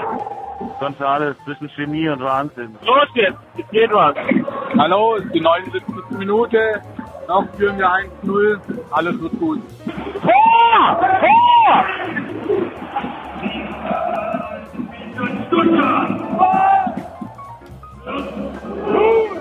Und das ist auch Erik! Hier nochmal Kanzler Kurve, 82 Minute, 2-0.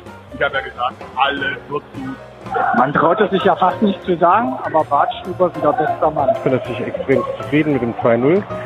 Auch wenn ich sagen muss, ähm, irgendwie waren heute die Grünen eher die, die sonst eigentlich äh, die Weißen sind. Also die Vierter haben eigentlich so gespielt wie wir. Das war ein bisschen überraschend. Wir hatten kaum Zugriff aufs Spiel. Mit so viel Glück haben wir ja nicht nur noch. aufsteigen. Ich finde das brutal witzig, das wollte ich einfach mal sagen. Wenn man schon weiß, wie der Trainer aufstellt und ihr diskutiert euch da einen Wolf. Ich wollte nur sagen, wenn wir so ein Spiel wie heute gegen Fürth 2-0 gewinnen, obwohl äh, es alles andere als so richtig überzeugend war und obwohl der Gegner wirklich stark war, dann finde ich, ist es ein super Omen für die Saison. Das wird, ich glaube, wir steigen auf, wird klappen. Du, ich habe echt mal eine Frage und zwar, ähm, der Gregor Kobel ist doch äh, für ein Jahr ausgehe aus ähm, Hoffenheim.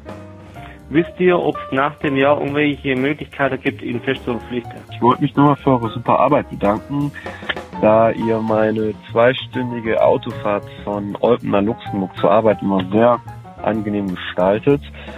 Daher schon mal vielen Dank und ich werde auch in Zukunft bei den Heimspielen von der AS Olpen mal versuchen, den Andreas Beck ans Telefon zu bekommen, um euch eine kleine Nachricht auszurichten. Ich wünsche noch viel Spaß bei der Aufnahme und möchte noch jemanden grüßen, und zwar den Patrick aus Stuttgart, der mittlerweile auch sehr, sehr gern SDR-Podcast hört. Ich möchte auf diesem Wege einfach meinen Freund Jan grüßen, weil der Jan, der ist unglaublich, der fährt jedes Auswärtsspiel ähm, immer von Würzburg nach Stuttgart und dann auswärts und jedes Heimspiel auch von Würzburg hierher. Und dem ging es gerade nicht so gut und darum möchte ich den auf diesem Wege grüßen und ich hoffe, du spielst das ab. Er ist auch ein treuer Zuhörer, genauso wie ich. Ich habe am 21. Geburtstag und wünsche mir natürlich obligatorisch dafür einen Sieg für die Stuttgarter. Und ich wünsche mir nebenher noch gute Besserung für Dennis. SDR for Life, so sieht's aus. So, viel Liebe in der aktuellen Mailbox für den DFB, aber auch für STR, muss man an der Stelle sagen. STR for Live. Außerdem gab's liebe Grüße. Ja, also dann war es eigentlich doch eine ganz versöhnliche Mailbox, Sebastian. Ja, schon. Also ich hatte ähm, während des Spiels erstaunlicherweise Empfang im Stadion, ähm, hin und wieder jedenfalls, und habe dann während des Spiels kamen ständig irgendwelche Meldungen, dass jemand auf die ähm, Mailbox gesprochen hat, wahrscheinlich irgendwie ähm, 120 Meter ähm, gegenüber aus der Cannstatter Kurve. und ähm, ja, jetzt, wenn man es abhört oder als wir es abgehört haben, haben wir gemerkt, ja, da waren relativ viele O-Töne ähm, während des Spiels dabei. Über 50 klasse. Anrufe, das ist, glaube ich, äh, fast neuer Rekord, Rekord, gewesen. Ne? Ja. Äh, und ich dachte mir, am, am Sonntag früh, oh shit, äh, das wird jetzt doch nichts mit dem Ausflug nach Rottweil, der eigentlich geplant war, den ich dann abgesagt habe. Kurzerhand. Aber wir haben es genutzt, die Tochter konnte so ein bisschen Vokabeln üben, da hat sie sich sehr drüber gefreut. und ich konnte so lange die Mailbox bearbeiten. Gut, sei es drum. Kommen wir noch kurz zur Mailbox. Über ein paar Dinge müssen wir natürlich sprechen. Zum einen möchte ich gleich vorwegschicken, das soll natürlich jetzt hier nicht die Grußbox werden, ja, aber in dem Fall muss ich sagen, waren die Grüße doch durchaus angebracht. Der eine Fan, dem es nicht so gut ging, da habe ich natürlich die Grüße gerne drin gelassen. Zum anderen wurde Dennis gegrüßt. Auch das soll an dieser Stelle nicht unerwähnt bleiben. Also der gute Dennis braucht weiterhin unsere Unterstützung und ich habe es ja schon in den zurückliegenden Folgen erwähnt. Ihr findet bei uns in den Shownotes zum einen den Link zur GoFundMe-Kampagne für Dennis, der an äh, ja, dem chronischen Erschöpfungssyndrom leidet. Wenn ihr euch darüber ja, etwas tiefergehend informieren wollt, dann könnt ihr das auch über einen Link tun, den ich in unseren Shownotes hinterlegt habe. Zum einen gibt es ja so eine, so eine T-Online Reportage über Dennis und seine Erkrankung und es gibt noch eine äh, ein Artikel, ach, wo war das nochmal? In, in, in, Z, in der ne? Z, Dem, genau, ähm, genau, das war's. Jungmagazin von der Zeit, ja. So war's, richtig. Ich kam gerade nicht mehr drauf. Auch der ist sehr empfehlenswert, ist zwar sehr lang, aber gibt einen guten Einblick in die aktuelle Situation und warum es Dennis momentan wirklich scheiße geht und er, wie gesagt, dann auf Unterstützung und ähm, ja auch so ein bisschen Hoffnung angewiesen ist von unserer Seite. Genau, und auch der VfB äh, möchte helfen und hilft.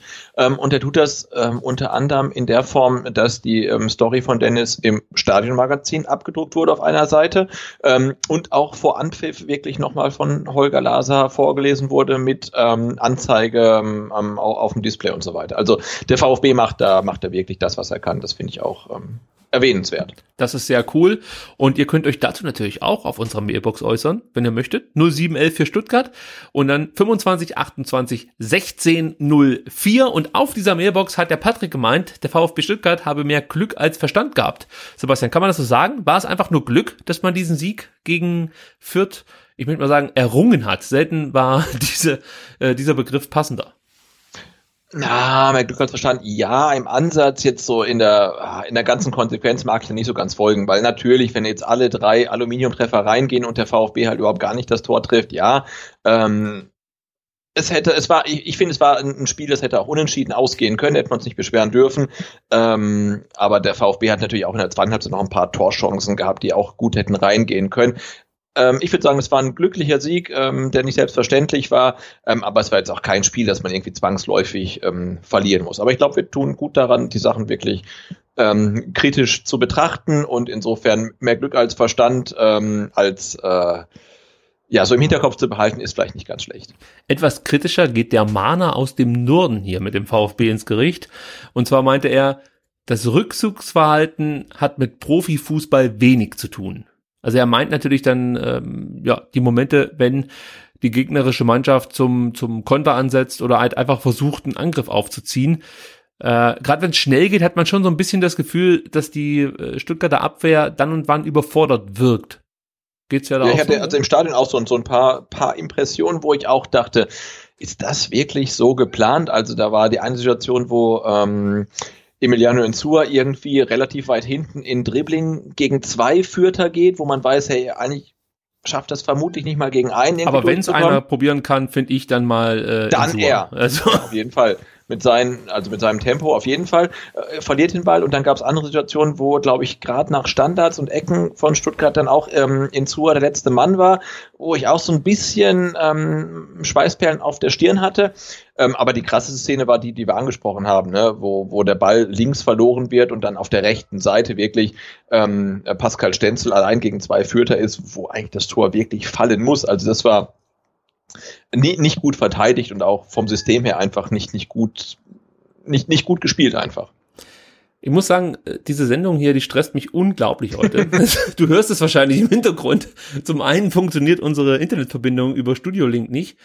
Dann muss ich mich auch noch so tierisch über den DFB und über den Video Assistant Referee aufregen. Und jetzt steht die Katze wieder hier und möchte plötzlich freigelassen werden.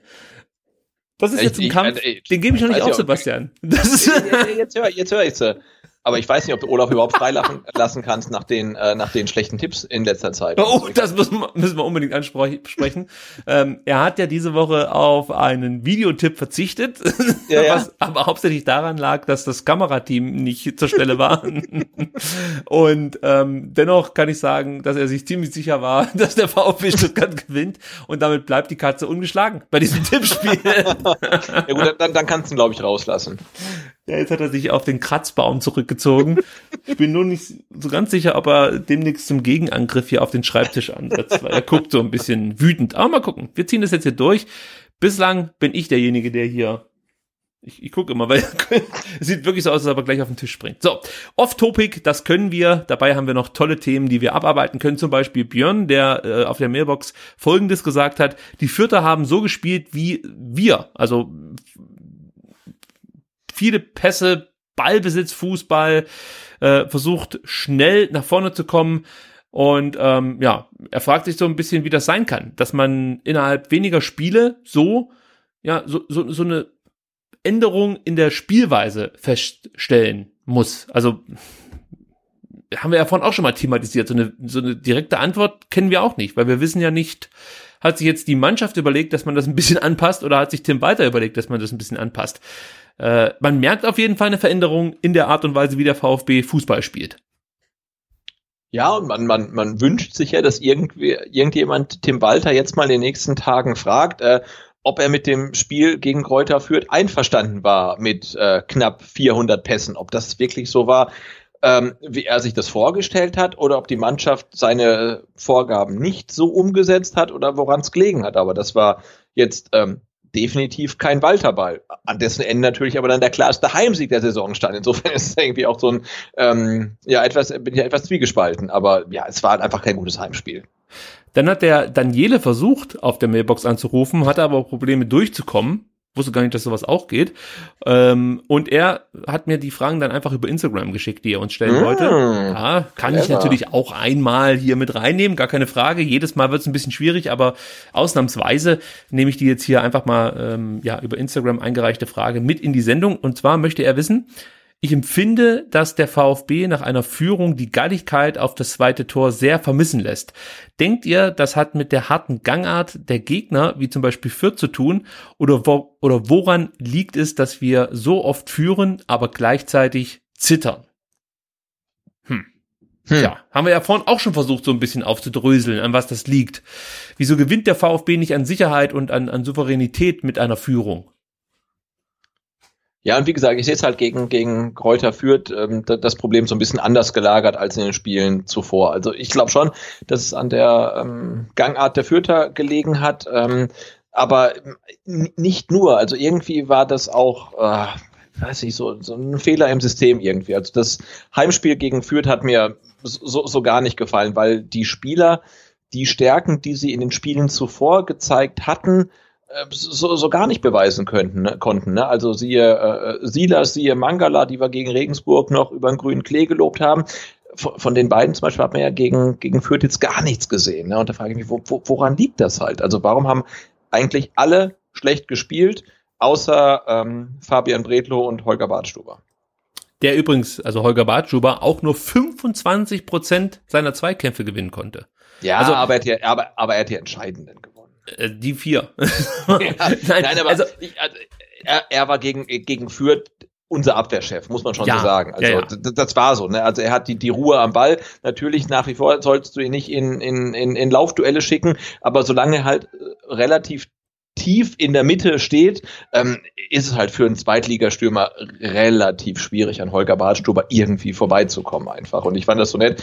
Ich glaube, das war gerade die Situation in der 91. oder 92. Minute, als dann äh, Kräuter Fürth noch mal eine Chance hatte und und und und Holger Bartschuber, glaube ich, wirklich ich glaube, drei Minuten am Stück den Kopf geschüttelt hat, in seiner typischen Art, so Kopf leicht gebeugt und er hat echt nur den, den Kopf geschüttelt und du hast gesehen, also über seinem Kopf er, erschien so eine, so eine, so eine Gedankenblase, das darf doch nicht wahr sein. Ne? Also, also er, er ist wirklich so der, der, der Grumpy Bartstuber, der, der halt den anderen auch sagt, hey, das kann doch nicht sein. Wir führen 2 zu 0. Gegen Kräuter führt es die 90. Minute und wir sind halt hinten am Schwimmen. Wie, wie, wie kann das denn passieren? Und ähm, ich glaube, er ist irgendwie so genau der Typ, den du jetzt in der Situation auch, auch brauchst.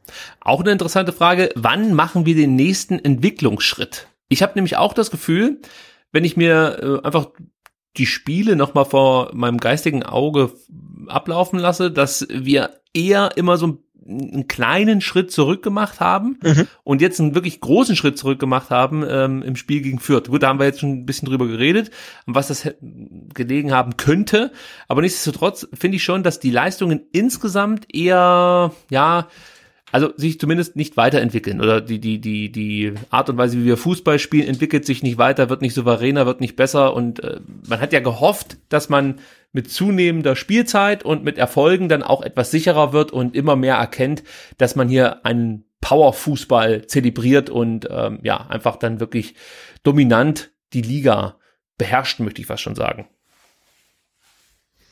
Ja, ich, und ich frage mich halt, habe ich mich auch gefragt, aber dann frage ich mich auch, kommt dieser Schritt noch? Oder sind wir dann halt wieder HSV? Dann denkst du, hey, gegen Nürnberg 4-0, da war der Schritt da und dann verlierst du mal wieder ein Spiel, denkst du, oh, der Schritt ist wieder weg.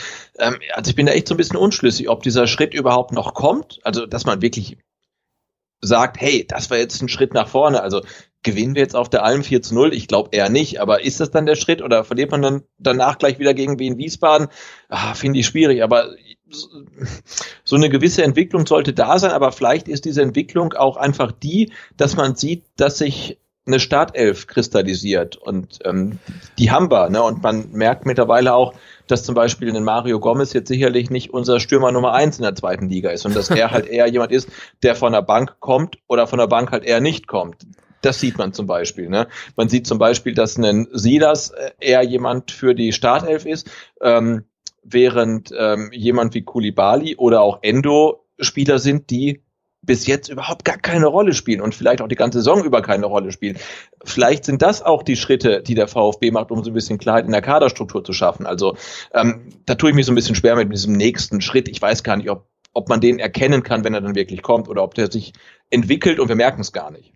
Ja, also was ich ein bisschen vermisse, wenn man jetzt von einem Entwicklungsschritt äh, sprechen möchte, ist dann wirklich, dass man diese Dominanz auch in, in äh, Torerfolge ummünzt sozusagen oder oder ja, dass die da, dass die Dominanz in Torerfolge resultiert, weil das fehlt mir natürlich noch so ein bisschen. Also das Sinnbild schlechthin oder das Beispiel kann man sagen, war eigentlich das Spiel gegen Aue, ja, wo du den Gegner komplett in die eigene Hälfte drückst, Chance um Chance hast und eigentlich das Spiel 2, 3, 4, 0 gewinnen musst, aber äh, dann am Ende noch glücklich darüber bist, dass du das Spiel nicht verlierst.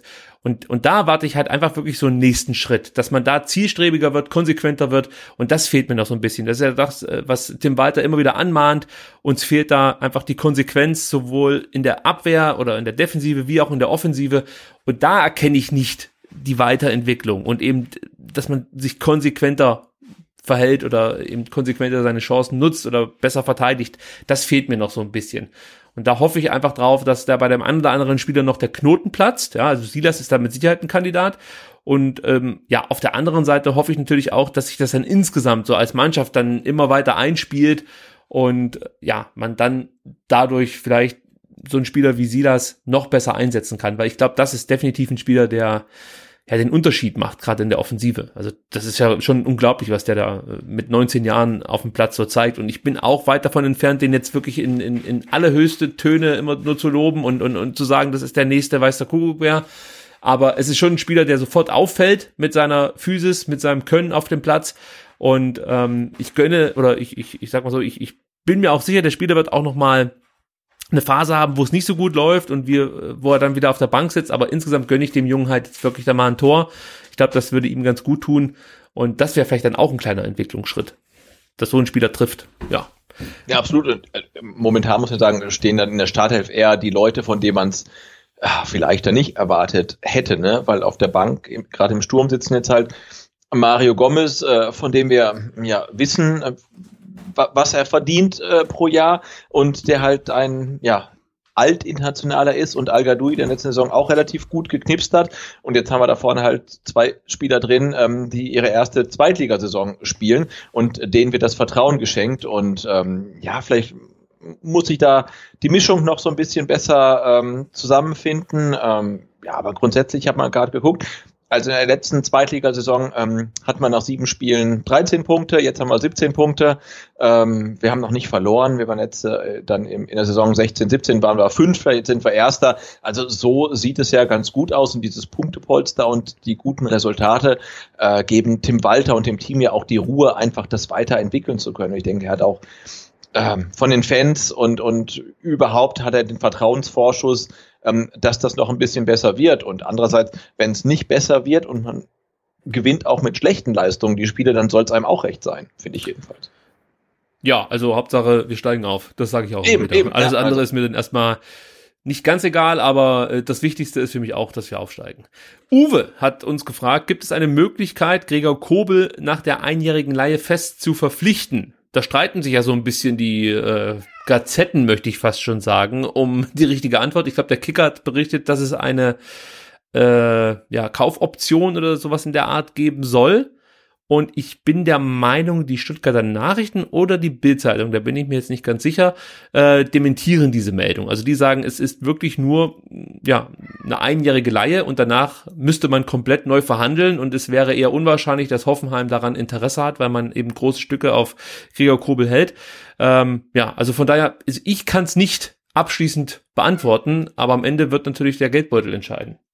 Ich wollte sagen, also eine ne Möglichkeit gibt's ja irgendwie immer, ähm, aber wenn natürlich Gregor Kobel jetzt äh, die Leistung Sebastian, zeigt, die ich möchte dich ungern unterbrechen, ja, aber jetzt habe ich den Kampf verloren. Du musst Olaf rauslassen. Ja. so, bitteschön. Schönen Tag noch. Unglaublich. Diese Katze. Gut. Sorry, ich habe dich. Olaf hat dich unterbrochen. Genau, also ähm, äh, trotz Olaf, also wenn Gregor Kobel halt so weiterspielt wie bisher und eine überragende Zweitligasaison spielt, dann ist es natürlich sehr wahrscheinlich, dass Hoffenheim äh, ihn zurück, weil äh, ihr Stammtöter ist Oliver Baumann, der ist 29, der spielt jetzt, würde ich sagen, über die Jahre solide, aber jetzt auch nicht so, dass man sagt, er ist der, äh, hätte der nächste Manuel Neuer sein müssen. Ähm, dann wird es wahrscheinlich relativ schwer für den VfB Gregor Kobel dauerhaft zu verpflichten.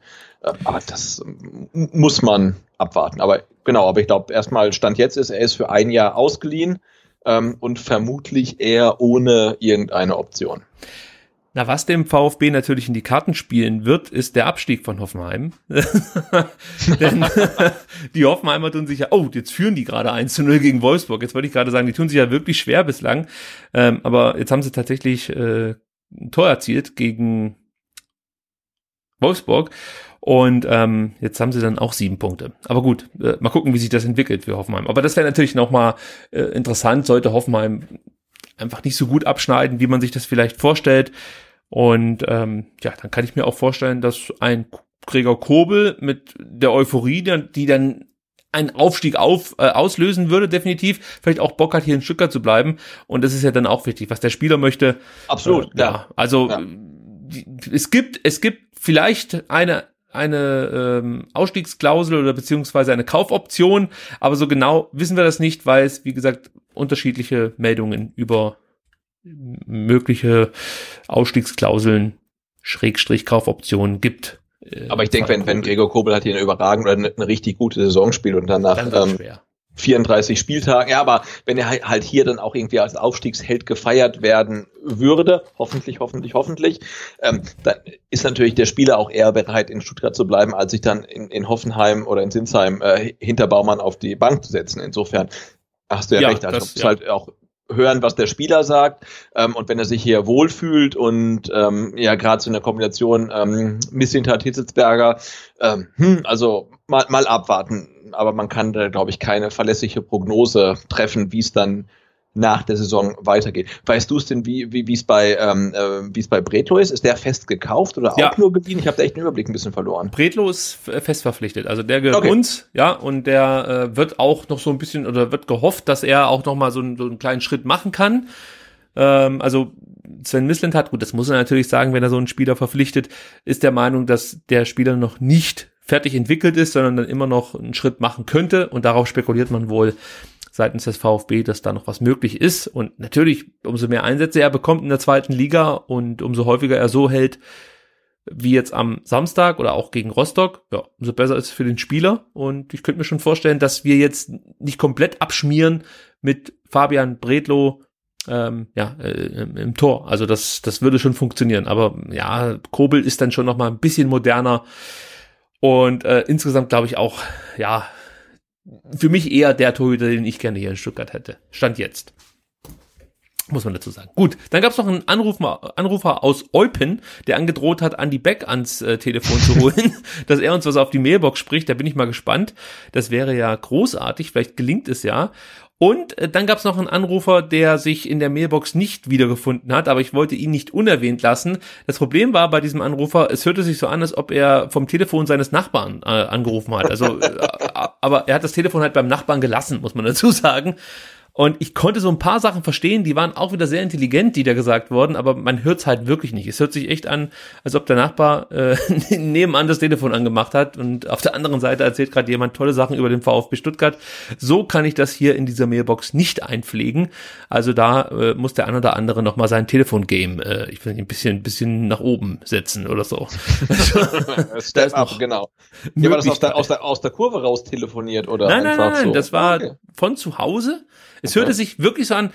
Also ich habe die folgende Vermutung. Ich bin ja sofort dann natürlich dem Ganzen auf, äh, auf äh, oder habe versucht, das aufzuklären, was ist hier schiefgegangen, denn es hört sich an und für sich nicht an wie ein schlechtes Mikrofon, sondern eher so, als ob sich jemand Earpods oder so ins Ohr gesteckt hat, dann genau die Mailbox angerufen hat und einfach im Wohnzimmer mit diesen Earpods dachte, er telefoniert praktisch mit uns, das Telefon, weiß ich nicht, im Schlafzimmer liegen lassen hat und äh, so hört sich das an. Also äh, vielleicht lag es daran, dass irgendwie die, die Bluetooth-Funktion Funktion nicht richtig funktioniert hat. Aber das war nicht Ja. der Anrufer, der über Skype angerufen hat. Na, ich will es mal nicht hoffen. Weil irgendwie, irgendjemand rief relativ leise über Skype an. Also, da, da müssen wir nochmal recherchieren. Also, weil. Ähm, Ja.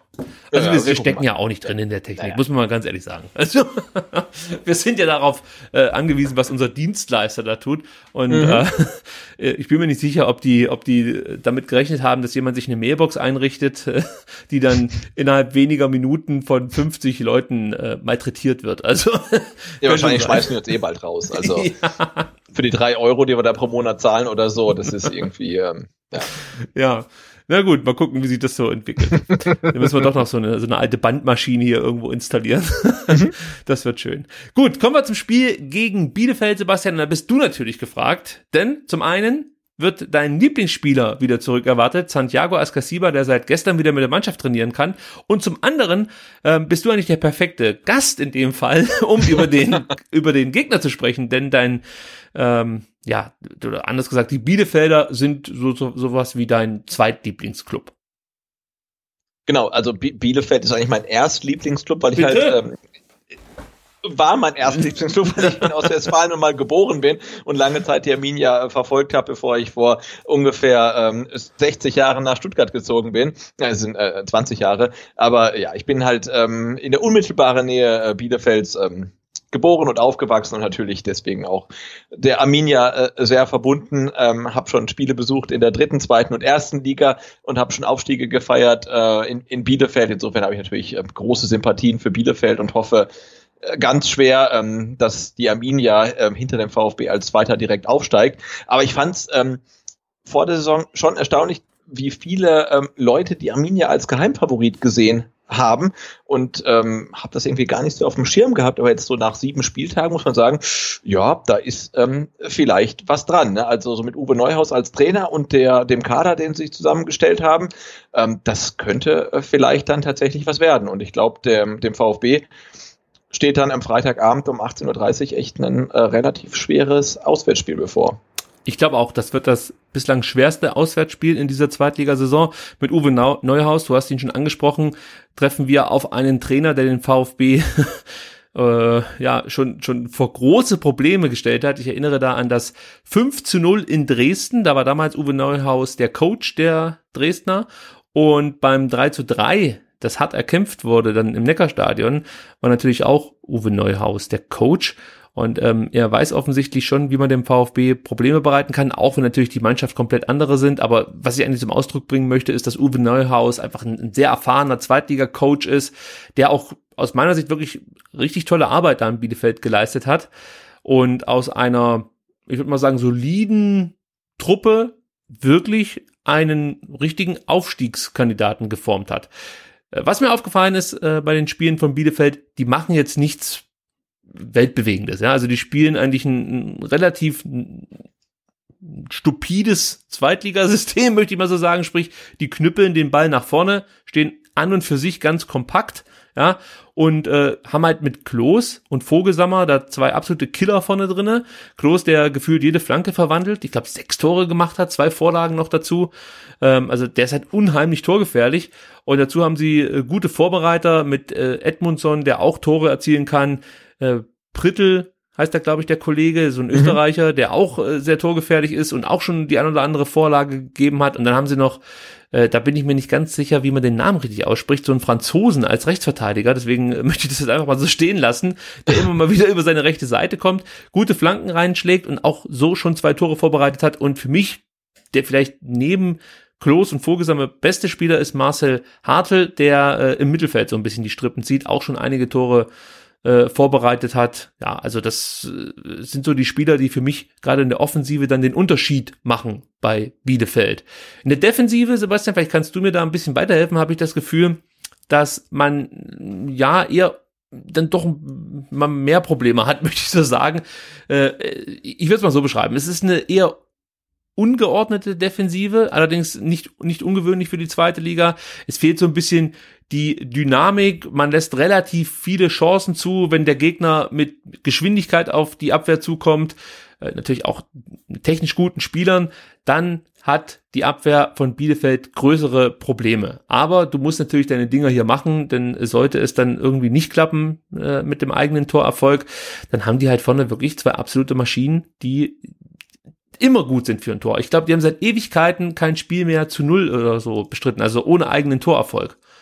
Oder? Weißt du das genau, wie viele Spiele das sind? Das sind, das sind einige, glaube ich. Nee, keine Ahnung, aber, aber, aber, aber Stefan Klos ist halt, ist, ist so ein bisschen ähm, Simon Terodde 2019, ne? also so ein, der Prototyp eines Zweitligastürmers. Der hat halt irgendwie schon jeden Innenverteidiger als Gegner gesehen ähm, und der, der macht halt seine Kisten einfach. Ne? Also ich, das, das ist schon immer so. Also selbst wenn der, wenn der Torwart hinten, also der ähm, Stefan Ortega, der wirklich ein guter Keeper ist, die Bälle lang nach vorne prügelt, das kann dann eventuell schon reichen für, ähm, äh, ähm, für Klos, um ein Tor zu erzielen. Und er ist halt aber nicht einer, der halt unbedingt ähm, drauf aus ist, selber das Tor zu erzielen, sondern der, der legt halt auch nochmal quer für einen besser postierten. Er zieht Freistöße, er zieht Elfmeter. Äh, also der ist halt eine absolute Zweitliga-Waffe und auf dem muss man wirklich aufpassen. Und ich freue mich halt so ein bisschen schon irgendwie so auf den ähm, Kampf der Giganten Fabian Klos gegen Holger Bartstuber. Der ist Oh, ungefähr ja. Also der, der Klose ist ja auch 30, also das, das, das, das könnte richtig gut werden. Und beide ähnlich hüftsteif, ne? Äh, Und, und aber richtig, richtig gut und ähm, das könnte ganz großartig werden. Ja, ich sehe schon äh, Bartschuber und Klos mit dem Turban über den Platz. äh, Beide mit, be, beide mit Turban und, und, und Pfeilchen, weil sie sich halt irgendwie über 90 Minuten so, so, das so dermaßen besorgt haben. Ähm, ja, das wäre wär ganz groß. Aber das ist halt wirklich beide so, so, so Fighter-Typen einfach, ne? Ja, also die Offensive wird zu Recht gelobt. Das ist die beste Offensive der zweiten Liga. 19 Tore haben die schon erzielt. Sind halt wirklich extrem effektiv, brauchen nicht viele Chancen und ähm, ja, kommen halt oft zum Torerfolg über Flanken, über gute Standards. Also das ist so die Stärke von Bielefeld. Da muss man wirklich tierisch aufpassen dass man die Flanken hier rechtzeitig blockt oder komplett einfach auch äh, unterbindet. Dazu, wie gesagt, ich habe es ja schon so ein bisschen angedeutet, äh, ja, weiß man sich immer einfacher Mittel zu äh, helfen ähm, und und und ja, legt einfach eine sehr kompakte Spielweise an den Tag. Ein gutes Kurzpassspiel haben sie auch noch zu bieten. Also das ist insgesamt einfach extrem solide. Die stehen nicht durch Zufall da vorne mit, äh, ich glaube auf Platz drei sind sie aktuell, oder? Platz drei? Weißt du das auswendig? Ja, nach dem nach. Sieg vom HSV gegen, gegen Aue müssten sie wieder auf Platz drei sein, aber haben auch noch kein Spiel verloren, genau wie der Ja. VfB.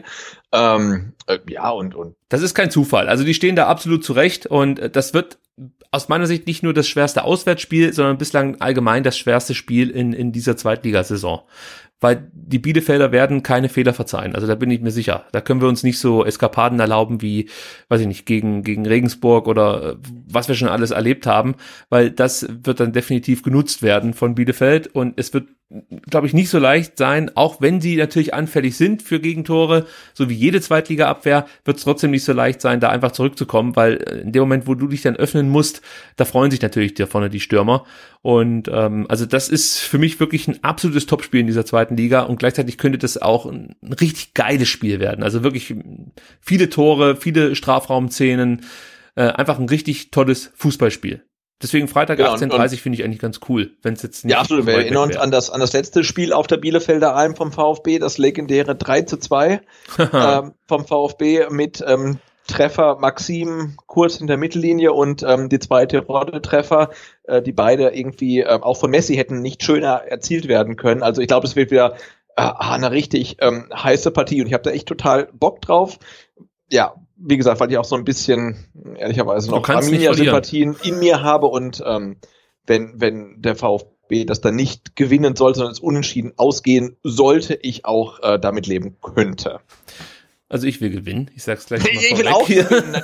aber, aber ja, aber ich, ich habe halt, wie gesagt, die, die Arminia ist halt so eine richtig geile Zweitligatruppe irgendwie ähm, und, und, und Fabian Klos muss man einfach mögen, weil der hat auch irgendwie so viele Angebote schon aus der ersten Liga gehabt und ist halt trotzdem immer ähm, bei Bielefeld geblieben, vielleicht weil er auch wusste, dass es halt für die erste Liga nicht reicht und äh, ja, also das, das, das wird ein wirklich ein, ähm, ein Gradmesser für einen VfB, wie Zweitliga-tauglich ähm, das Team ist, weil ja, so Gonzales und Silas und die, ganzen Spieler, das ist halt äh, jetzt genau das Gegenteil von dem, was Arminia anzubieten hat, ne? weil die spielen halt so lange in der zweiten Liga und wissen genau, wie der Hase da läuft ähm, und jetzt kommst du halt mit irgendwie so Young Guns daher, die aber irgendwie eigentlich ein höheres Niveau gewohnt sind.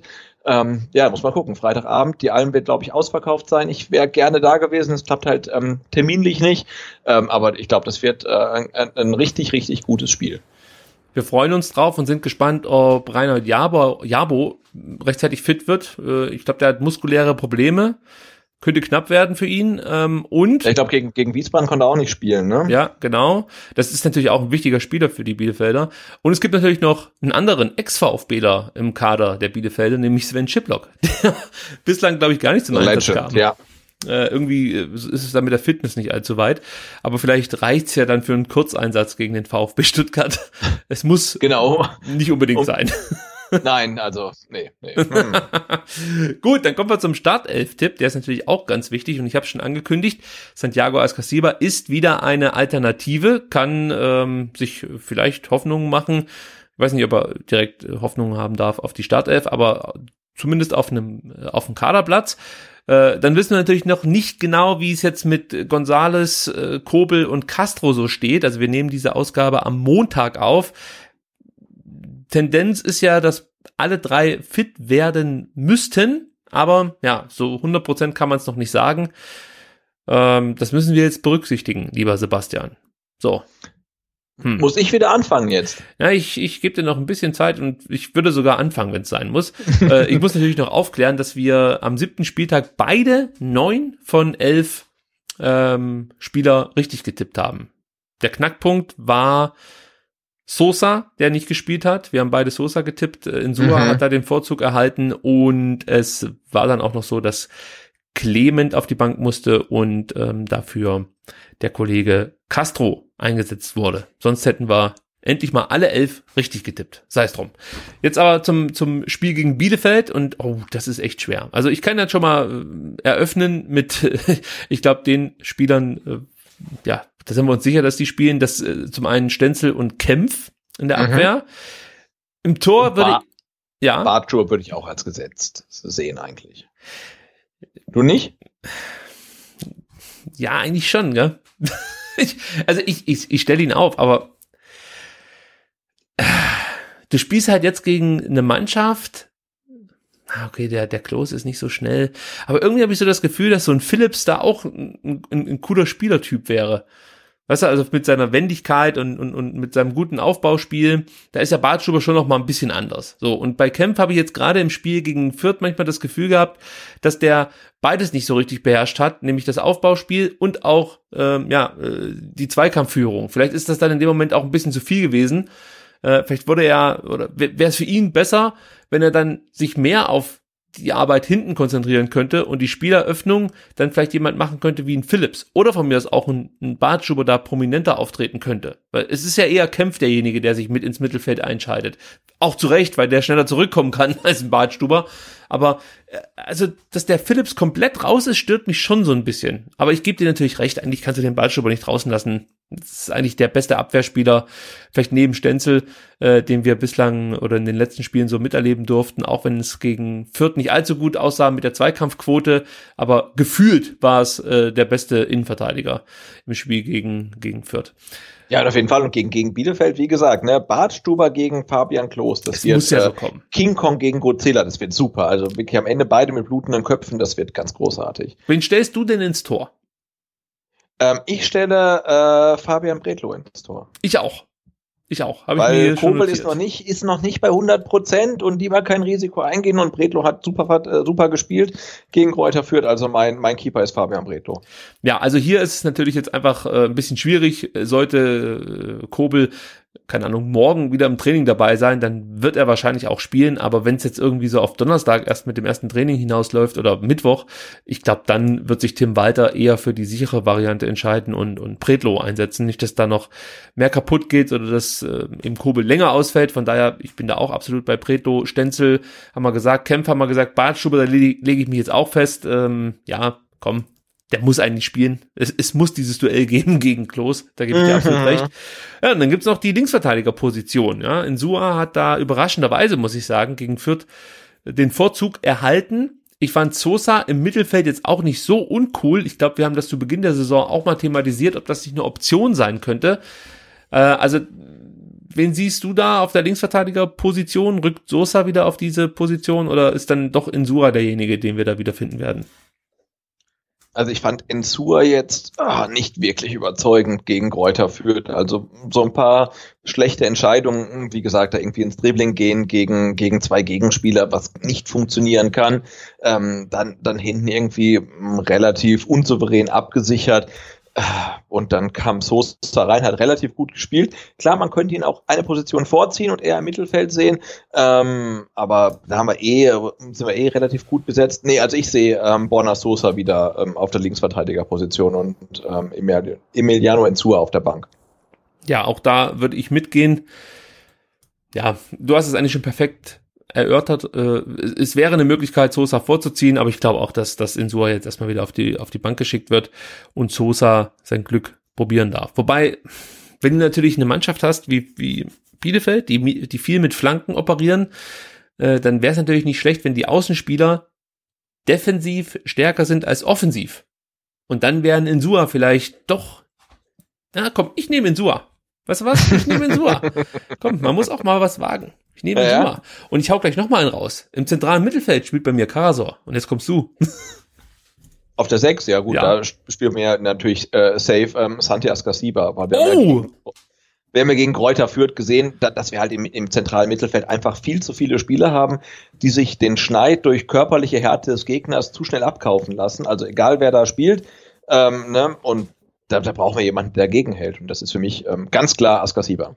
Also, ich kann ja mal mein Gedankenspiel hier komplett aufdröseln. Also, für mich rutscht Karasor wieder auf die 6, weil ich glaube, dass Mangala als Achter dem VfB dann doch besser zu Gesichte steht als als Sechser. Weil wir haben jetzt gesehen, er ist einfach nicht der Spieler, der sich dann tief fallen lässt, die Bälle prallen lässt äh, und dann auch, sag ich mal, hinten sich als zusätzliche Anspielstation anbietet. Und genau das hat aus meiner Sicht im Spiel gegen Fürth gefehlt. Mag sein, dass der Karasor auch immer mal wieder einen Lapsus drinne hat. Nichtsdestotrotz ist das jemand, der äh, sich da hervorgetan hat und einfach eine gute Schnittstelle war zwischen Mittelfeld und Abwehr. Mangala hat das toll gemacht gegen Regensburg, gar keine Frage. Und die Offensivqualitäten von Mangala, die möchte ich auch gar nicht in Abrede stellen. Aber ich glaube, um so eine, so eine Ausgewogenheit, sage ich mal, ins Spiel zu bekommen, könnte das aufgehen mit Karasor und Mangala. Mangala spielt dann bei mir äh, auf der auf der linken auf der linken Seite so als als ja als als, als verkappter Achter, so wie es halt auch Askasiba schon machen musste. Und ähm, Karasor ist dann der Sechser. Und hier kann man natürlich dann auch wieder so ein Szenario sich vorstellen, dass äh, bei Ballbesitz Bielefeld sich Karasor und Mangala so ein bisschen zurückfallen lassen und mit, man mit einer Doppelsechs spielt, sollte zum Beispiel Bielefeld wirklich dann äh, immer stärker werden und, und der VfB äh, in so eine Situation geraten, wie sie auch gegen Fürth ja das eine oder andere Mal äh, vorgefallen ist, nämlich dass man den Gegner hinter der eigenen Mittellinie erwartet. Also das ist mein Gedankenspiel. Mit Mangala, auf der linken Seite, Karasor auf der 6, Förster rechts und die Davi vorne im Zentrum. So, jetzt kannst du deins noch hier voll, äh, vollständig machen, der Mittelfeld. Äh, ja, also die Davi auf der 10 mm, vorne sehe ich auch, weil er ist torgefährlich und äh, ich glaube, du musst ihn halt immer bringen, wenn er fit ist. Also insofern mhm. äh, spielt er. Ähm, Förster hat mir auch gut gefallen. Ähm, den würde ich dann auch rechts, links. Na, ich würde ihn, glaube ich, eher rechts sehen. Ähm, und links würde ich Philipp äh, Clement wiederbringen, weil er, er hat ja durchaus seine Qualitäten und irgendwann äh, platzt da mal der Knoten. Also äh, Askasiba, Clement, Förster, Didavi. Okay, und bei mir ist es Karasor, Förster, Mangala und die Davi. Ich möchte natürlich nicht unerwähnt lassen, dass Massimo an alte Wirkungsstätte zurückkehren wird. Mhm. Und das sollte man auch so ein bisschen im Hinterkopf behalten, auch wenn der natürlich gerade versucht wird, als Rechtsverteidiger irgendwie, ähm, ja, dass man ihn da umschult. Äh, aber ich, ich, ich wäre jetzt auch nicht total überrascht, wenn sich weiter denkt, komm, den schmeiße ich einfach mal rein. Es, es wäre jetzt nicht meine Wahl, aber ähm, ja, bei weiter kann ich mir das irgendwie vorstellen, dass er sich denkt, komm, zeig deinen alten Jungs mal, äh, was du drauf hast. Und ich fand, Massimo hat bislang, natürlich in der Oberliga nur, aber da wirklich gute Leistungen gezeigt.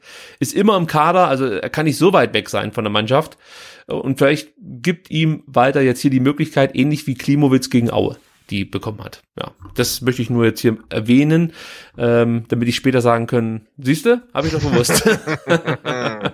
so, im Sturm natürlich auch noch interessant. Ich glaube, da gibt es eine Veränderung. Zum einen äh, bin ich der Meinung, dass Gonzales nur auf der Bank sitzen wird mit seiner äh, Prellung, mit seiner schweren Prellung am Schienbein. Also das ist schon so eine Nummer, kann mir fast nicht vorstellen, dass das bis Freitag mhm. ja ausgeheilt ist.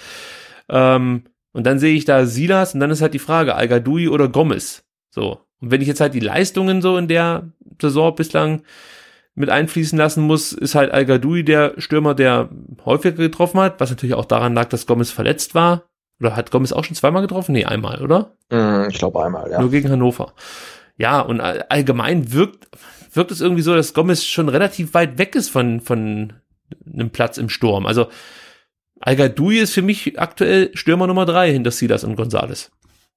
Oder was denkst du? Wer wird da auflaufen im Sturm beim VfB am, äh, am Freitag?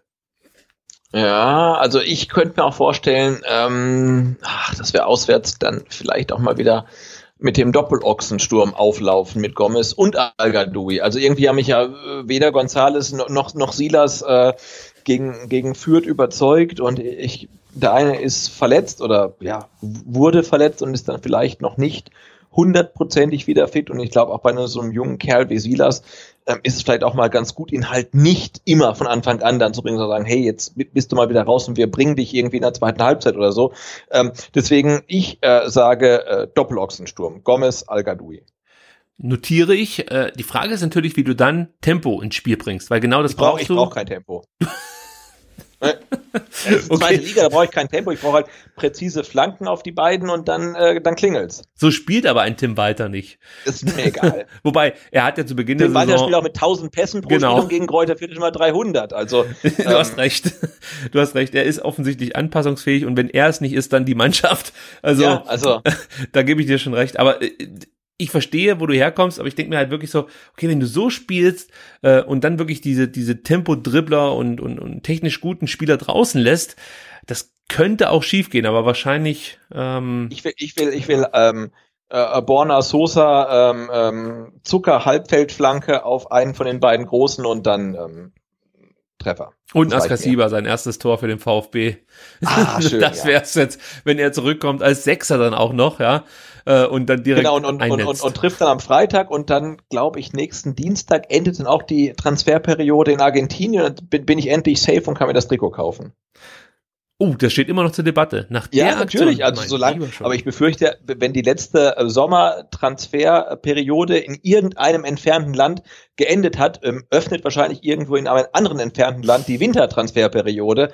Insofern bin ich wahrscheinlich nie sicher, aber ich würde sagen, ähm, wenn er jetzt bis zum nächsten Dienstag immer noch ähm, beim VfB ist, dann, dann drücke ich bestellen. Also ihr habt's gehört und wir werden es überprüfen. Und Mhm. damit äh, sind wir auch mit der Stadtelf-Geschichte hier durch und können uns dem Lieblingsthema aller VfB-Fans widmen. Aber Mo- Moment, wer spielt denn jetzt bei dir im Sturm? Ach, habe ich das noch nicht gesagt? Ich weiß nicht. Äh, Also Silas und so- Gadoui. Okay. So, das ist mein, mein Tipp. Wobei, ich möchte mal revidieren. Ich sag Silas und Gomez. So. So, doch, nee, pass auf, weil der, wenn, die Information hast du mir jetzt eigentlich geliefert, dass der Gomez so ein bisschen angepisst war, kann ich mir schon vorstellen, auch wenn er sich natürlich immer in den Dienst der Mannschaft stellt und sich auch auf die Bank setzt, wenn es sein muss und so. Aber ich glaube, dass ein Walter das spürt und sich denkt, ähm, okay, pass auf, der Gomez, der saß jetzt äh, auf der Bank 90 Minuten, konnte einmal gar nicht mitmachen, weil er Scheißerei hatte. Und jetzt muss der einfach mal gebracht werden und ähm, dann neben Silas der alte und der junge Bulle sozusagen. Und dann gucken wir mal, wie das ausgeht. also, Silas und Gomez sind's bei mir und bei dir Al Gadoui und Gomez. Dann sind wir mal gespannt, wie das ausgeht. Und äh, kommen zum äh, von mir jetzt gerade äh, schwungvoll eingeleiteten Thema Vereinspolitik. Ich merke schon, dass mit den zwei Stunden wird wahrscheinlich wieder nichts, aber wir versuchen es wir versuchen's trotzdem noch relativ kurz und bündig abzuarbeiten, denn wir haben jetzt Klarheit, was die Bewerbungen angeht für das Präsidentenamt. Letzte Woche haben wir ja noch die Meldung, ich glaube von den Stuttgarter Nachrichten zitiert, die von um die 20 Kandidaten 20, gesprochen ne? haben. Ja, Ja, ja. genau. Ga- Da gab's Schwund irgendwie. Da gab Schwund, turns out. Am Ende sind es nur 10 beziehungsweise 12, aber zwei haben sie nicht richtig hinbekommen. Ähm, was da auch immer jetzt schiefgelaufen ist, wissen wir natürlich nicht, aber vielleicht hat irgendwie äh, noch eine Unterschrift gefehlt oder was, ist auch egal. Auf jeden Fall, es sind 10 frist- und formgerechte, äh, eingereichte, ähm, sag doch mal, Bewerbungen auf das Präsidentschaftsamt eingegangen beim Ähm, wie heißen denn die Jungs? Mensch, ich bin völlig von der? Rolle. Vereinsbeirat, genau, Genau, so heißen was, was die. sie- die, die, die Bewerbungen waren rechtzeitig da und hatten halt die 50 Unterschriften, was nicht heißt, ähm, dass alle zehn Kandidaten, die sich so beworben haben, auch geeignet sind. Also hätte ich mich jetzt ähm, beworben, hätte 50 Unterschriften, ich wäre Mitglied, ich wäre im richtigen Alter, wäre meine Bewerbung auch äh, form- und fristgerecht gewesen und dann wird man in meinen Lebenslauf gucken und relativ schnell feststellen, okay, der ist halt nicht geeignet. Ne? Ähm, aber also es gibt zehn äh, frist- und formgerechte Bewerbungen. Genau, also das heißt nicht, dass alle, Sebastian hat es ja schon ausgeführt, dass jetzt alle zehn äh, auch wirklich Kandidat werden können, aber das wird sich jetzt halt eben herausstellen. Der Vereinsbeirat wird das Ganze jetzt durchgucken und am 7.11. bekannt geben, wer die Kandidaten sind, die beiden. Und jetzt äh, gibt's für mich ein Problem, Sebastian. Ich habe mich bewusst zurückgehalten, weil äh, ich wusste zwar, dass der Vereinsbeirat äh, die Namen nicht zwangsläufig alle kommentieren wird, aber ich dachte mir, man überlegt sich jetzt irgendwie was und äh, schaut sich jetzt erstmal an, wer bewirbt sich, äh, spricht dann vor allem mit den möglichen Kandidaten und wird dann schon an die Öffentlichkeit gehen und äh, ja einfach die Namen verkünden. Davon bin ich eigentlich ausgegangen, denn ich kann nicht so richtig damit leben, dass man jetzt uns gar nicht darüber informiert, wer äh, eigentlich ja, Teil dieser zehn frist- und formgerechten Anträge ist, also welche Kandidaten da zur Wahl stehen letzten Endes. Also wir kennen natürlich ein paar Namen, die haben wir letzte Woche auch diskutiert, äh, aber ich finde es ich find's jetzt schon ein bisschen schwierig, dass wir äh, ein- einfach nicht erfahren werden, wer dann zum Beispiel kein Kandidat wird. Also, verstehst du, was ich meine? Mir fehlt hier so ein bisschen, wird jetzt oft von Transparenz gesprochen, aber pass auf, ich muss es anders sagen. Ich habe mir Folgendes überlegt. Ich verstehe ja, dass der ein oder andere Kandidat vielleicht nicht möchte, dass sein Name in der Öffentlichkeit auftaucht, wenn er dann letzten Endes nicht Kandidat, Präsidentschaftskandidat des VfB Stuttgart wird. Ja, also wenn er dann nicht vom Vereinsbeirat ausgewählt wird, ähm, ja, zur Wahl zu stehen. Das kann ich ein Stück weit nachvollziehen. Aber ich finde, äh, dass man dann von Seiten des Vereinsbeirats vielleicht sagen muss, okay, also wenn du das nicht möchtest, bist du zum einen vielleicht nicht der geeignete, der geeignete Kandidat oder man wählt einen anderen Weg und sagt, okay, die Leute, die kein Problem damit haben, dass man den Namen nennt, bei den Leuten, ja, da sagen wir was zum Namen und dann gibt's halt noch drei Kandidaten, die möchten das nicht und das kommun- kommuniziert man dann genauso. Weil auch hier kann man ja dann so ein bisschen das Ausschlussverfahren dann äh, zur Rate ziehen, wenn dann die Kandidaten am 7.11. präsentiert werden. Also, aber so gefällt mir das jetzt einfach gar nicht. Ja? Also das, ich weiß nicht, wer hat sich beworben. Es gibt natürlich ein paar Leute, die sich aus der Deckung gewagt haben. Ähm, aber äh, also so richtig zufrieden bin ich mit der aktuellen Situation nicht, muss ich ganz ehrlich sagen. Ich weiß nicht, wie es dir da geht. Ja, mir geht's ja genauso wie dir. Ähm, vor allen Dingen, weil die Satzung ja erstmal nicht vorschreibt, dass die Kandidaten das Recht haben, anonym zu bleiben. Ähm, ich verstehe das natürlich aus Kandidaten- oder aus Bewerbersicht schon, dass jemand sagt, hey, ich würde gern VfB-Präsident werden, aber wenn ich halt, äh, ich bin jetzt einer von zehn und wenn ich nicht einer von den zwei werde, dann wäre es mir halt auch ganz recht, wenn mein Arbeitgeber davon nichts mitbekommt. Ähm, ja, klar, aber andererseits, ne, der VfB hat 70.000 Mitglieder und die 70.000 Mitglieder haben es wirklich verdient zu wissen, wer die zehn Leute sind, die sich beworben haben, um dann sich auch ein Urteil erlauben zu können, ähm, wie gut die zwei Kandidaten sind, die dann der Vereinsbeirat am Ende von aus diesen zehn ausgewählt hat. Ähm, ja, und dieser ganze Prozess äh, ha- hat sicherlich ähm, große Schwächen. Und natürlich, die Persönlichkeitsrechte müssen geschützt werden.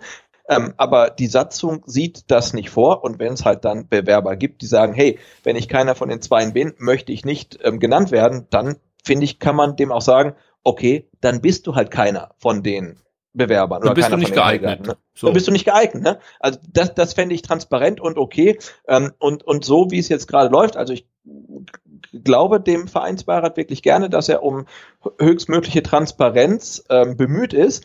Ähm, aber das Verfahren, wie es jetzt gerade abläuft, ähm, ist nicht transparent. Das muss man so festhalten. Also zehn Kandidaten werfen ihren Namen ähm, in einen Hut. Von diesen zehn Kandidaten wissen wir von fünf, denke ich.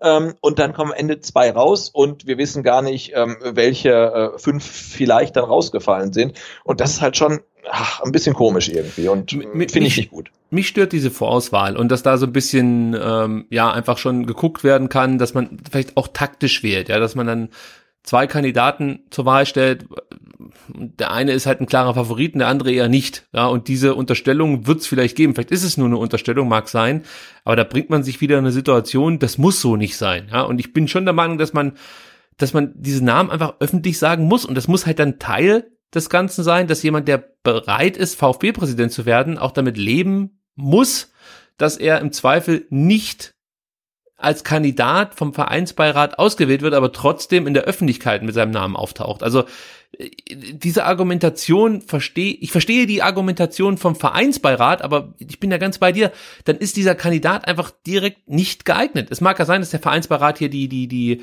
Persönlichkeitsrechte wahren muss. Das ist völlig in Ordnung, aber ich bin da ganz bei dir. Als Vereinsbeirat musst du da sagen, okay, wenn du nicht möchtest, dass wir deinen Namen öffentlich bekannt geben, ja, dann funktioniert das vielleicht auch nicht so richtig mit dir. Dann genau, und meiner Meinung nach muss Schritt. man muss man die Persönlichkeitsrechte auch in dem Fall nicht wahren, weil die Satzung sieht es nicht vor. Ne? Also ich denke, man, ich nicht, kann, man das, kann einem Bewerber sagen, hey, wenn du dich bewirbst und dieses, äh, du, du willst irgendwie das höchste Organ des größten Vereins in Baden-Württemberg werden, das willst du, dann nennen wir deinen Namen. Und wenn du das nicht willst, dann, dann bist du halt, dann, dann bist du nicht geeignet. Ähm, und das fände ich schön. Also ich ver verstehe auch alle Zwänge, die damit äh, umherkommen, dass sich halt wirklich ganz honorige Personen in hohen Positionen eventuell bewerben und nicht möchten, ähm, dass sie halt verbrannt sind, wenn sie halt keiner von den Zweien sind. Aber dann muss man halt noch einen Schritt zurückgehen und sagen, dann bewirb dich gar nicht erst. Oder mach's halt so wie die anderen Kandidaten, die auch äh, Ämter innehaben, die auch ein gewisses Standing in der Gesellschaft haben und die offen sagen, ich möchte Präsident werden. Und, und die, die leben damit, wenn sie nicht einer von den beiden Endkandidaten quasi sind. Ne? Und, und das finde ich gut. Und es ist ja auch nicht schlimm, wenn zehn Leute sich melden, keiner von den Zweien zu sein. Also ich meine, von zehn sind acht quasi nicht dabei. Das ist doch nicht schlimm. Also das, das verstehe ich halt nicht so ganz.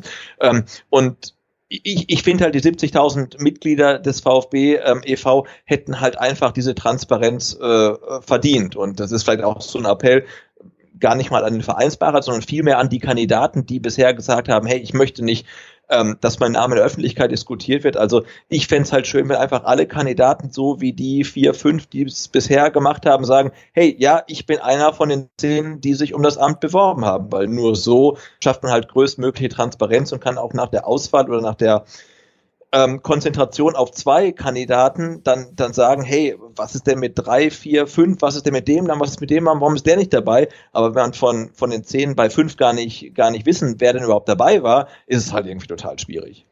Ja, ich habe das von auch so ein bisschen, ähm, ja, versucht freundlich auszudrücken, aber ich, ich muss ganz ehrlich sagen, bei mir kommt es halt wirklich so an, dass man sich so ein bisschen hinter diesen Persönlichkeitsrechten, die ja vielleicht gewährt werden müssen, ähm, gewahrt werden müssen, äh, versteckt. Ja, so kommt es halt bei mir einfach an. Mag sein, dass das nicht so ist, aber äh, es fühlt sich einfach nicht gut an, so wie man das jetzt handhabt. Mag sein, dass man das, wie gesagt, so machen muss von Seiten des Vereinsbeirat, aber es, es, es fühlt sich, wie gesagt, wieder danach an, dass man versucht, hier Leute in, in Stellung zu bringen, äh, als Kandidat dann natürlich, die, die vielleicht nicht von der Mehrheit da gesehen werden. Also man muss natürlich jetzt mal abwarten, wer letzten Endes ausgewählt wird, aber es wird Diskussionen geben. Das das kann ich dir jetzt schon garantieren. Ja, also wenn du jetzt ein Buchwald nicht zulässt, ja, und dafür gibt's genügend gute Gründe, das schicke ich vielleicht schon voraus, wird es aber relativ großen Anteil an Leute geben, die dann sagen werden, ja, okay, den haben sie ja deswegen nicht genommen, weil zum Beispiel der Port das nicht möchte oder äh, weil man Angst hat, dass dann der Cleansmann und der Berthold, also da wird's halt solche, solche äh, Dinge wird's dann halt geben.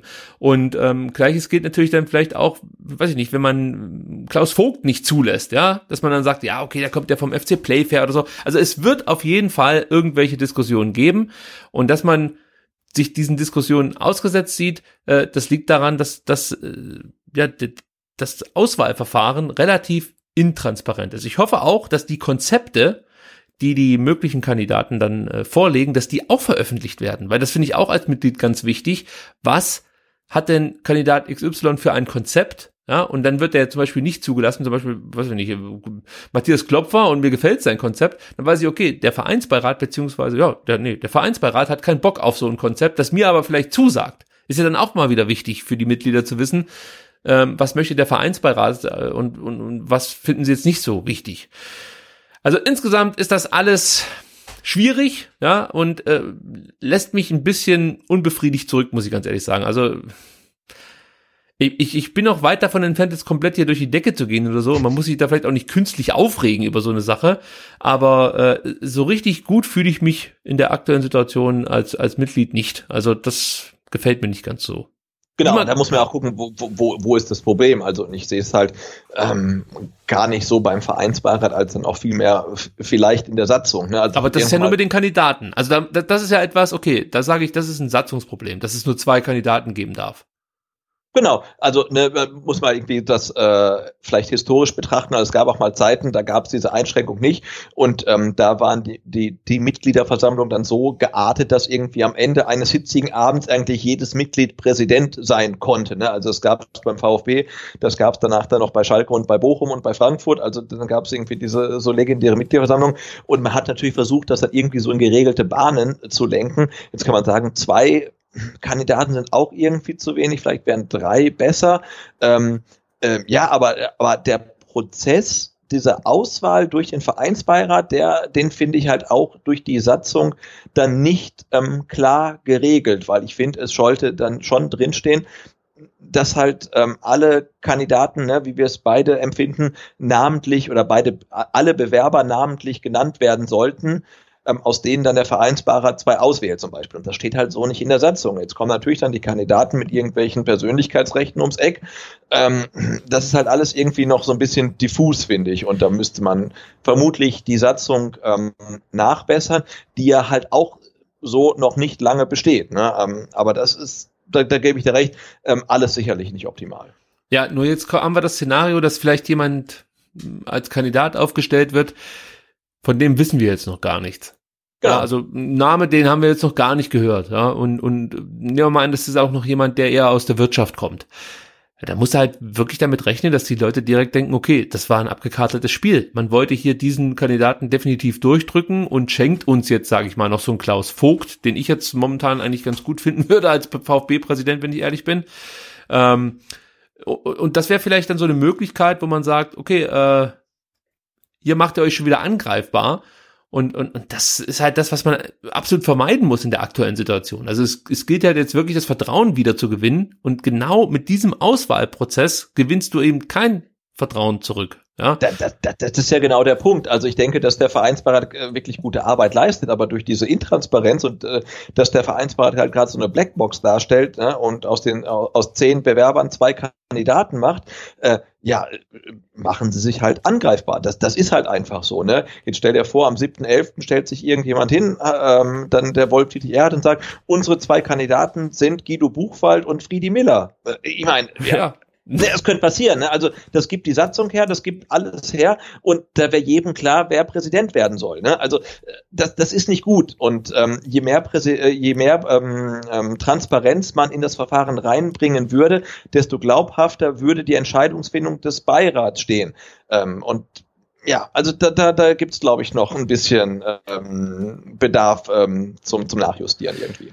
Das Thema wird uns natürlich auch weiter beschäftigen. Es gibt auch einen sehr ausführlichen Artikel oder ja, Brief des Vereinsbeirat auf der äh, Seite des VfB Stuttgart dazu. Das lohnt sich definitiv, sich das Ganze mal durchzulesen. Ist zwar relativ lang, aber gleichzeitig dann auch ein bisschen aufschlussreich. Hätte ich jetzt, wenn wir ein bisschen Zeit gehabt hätten, auch vorgelesen.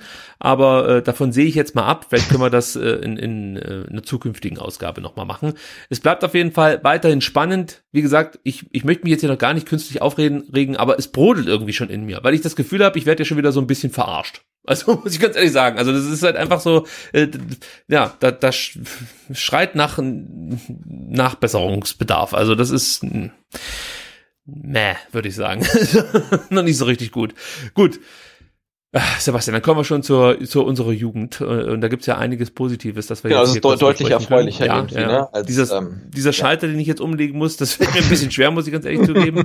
Ja, aber es lässt mich halt völlig unbefriedigt zurück, das ganze Thema ähm, Präsidentschaftswahl und äh, Kandidatensuche und so.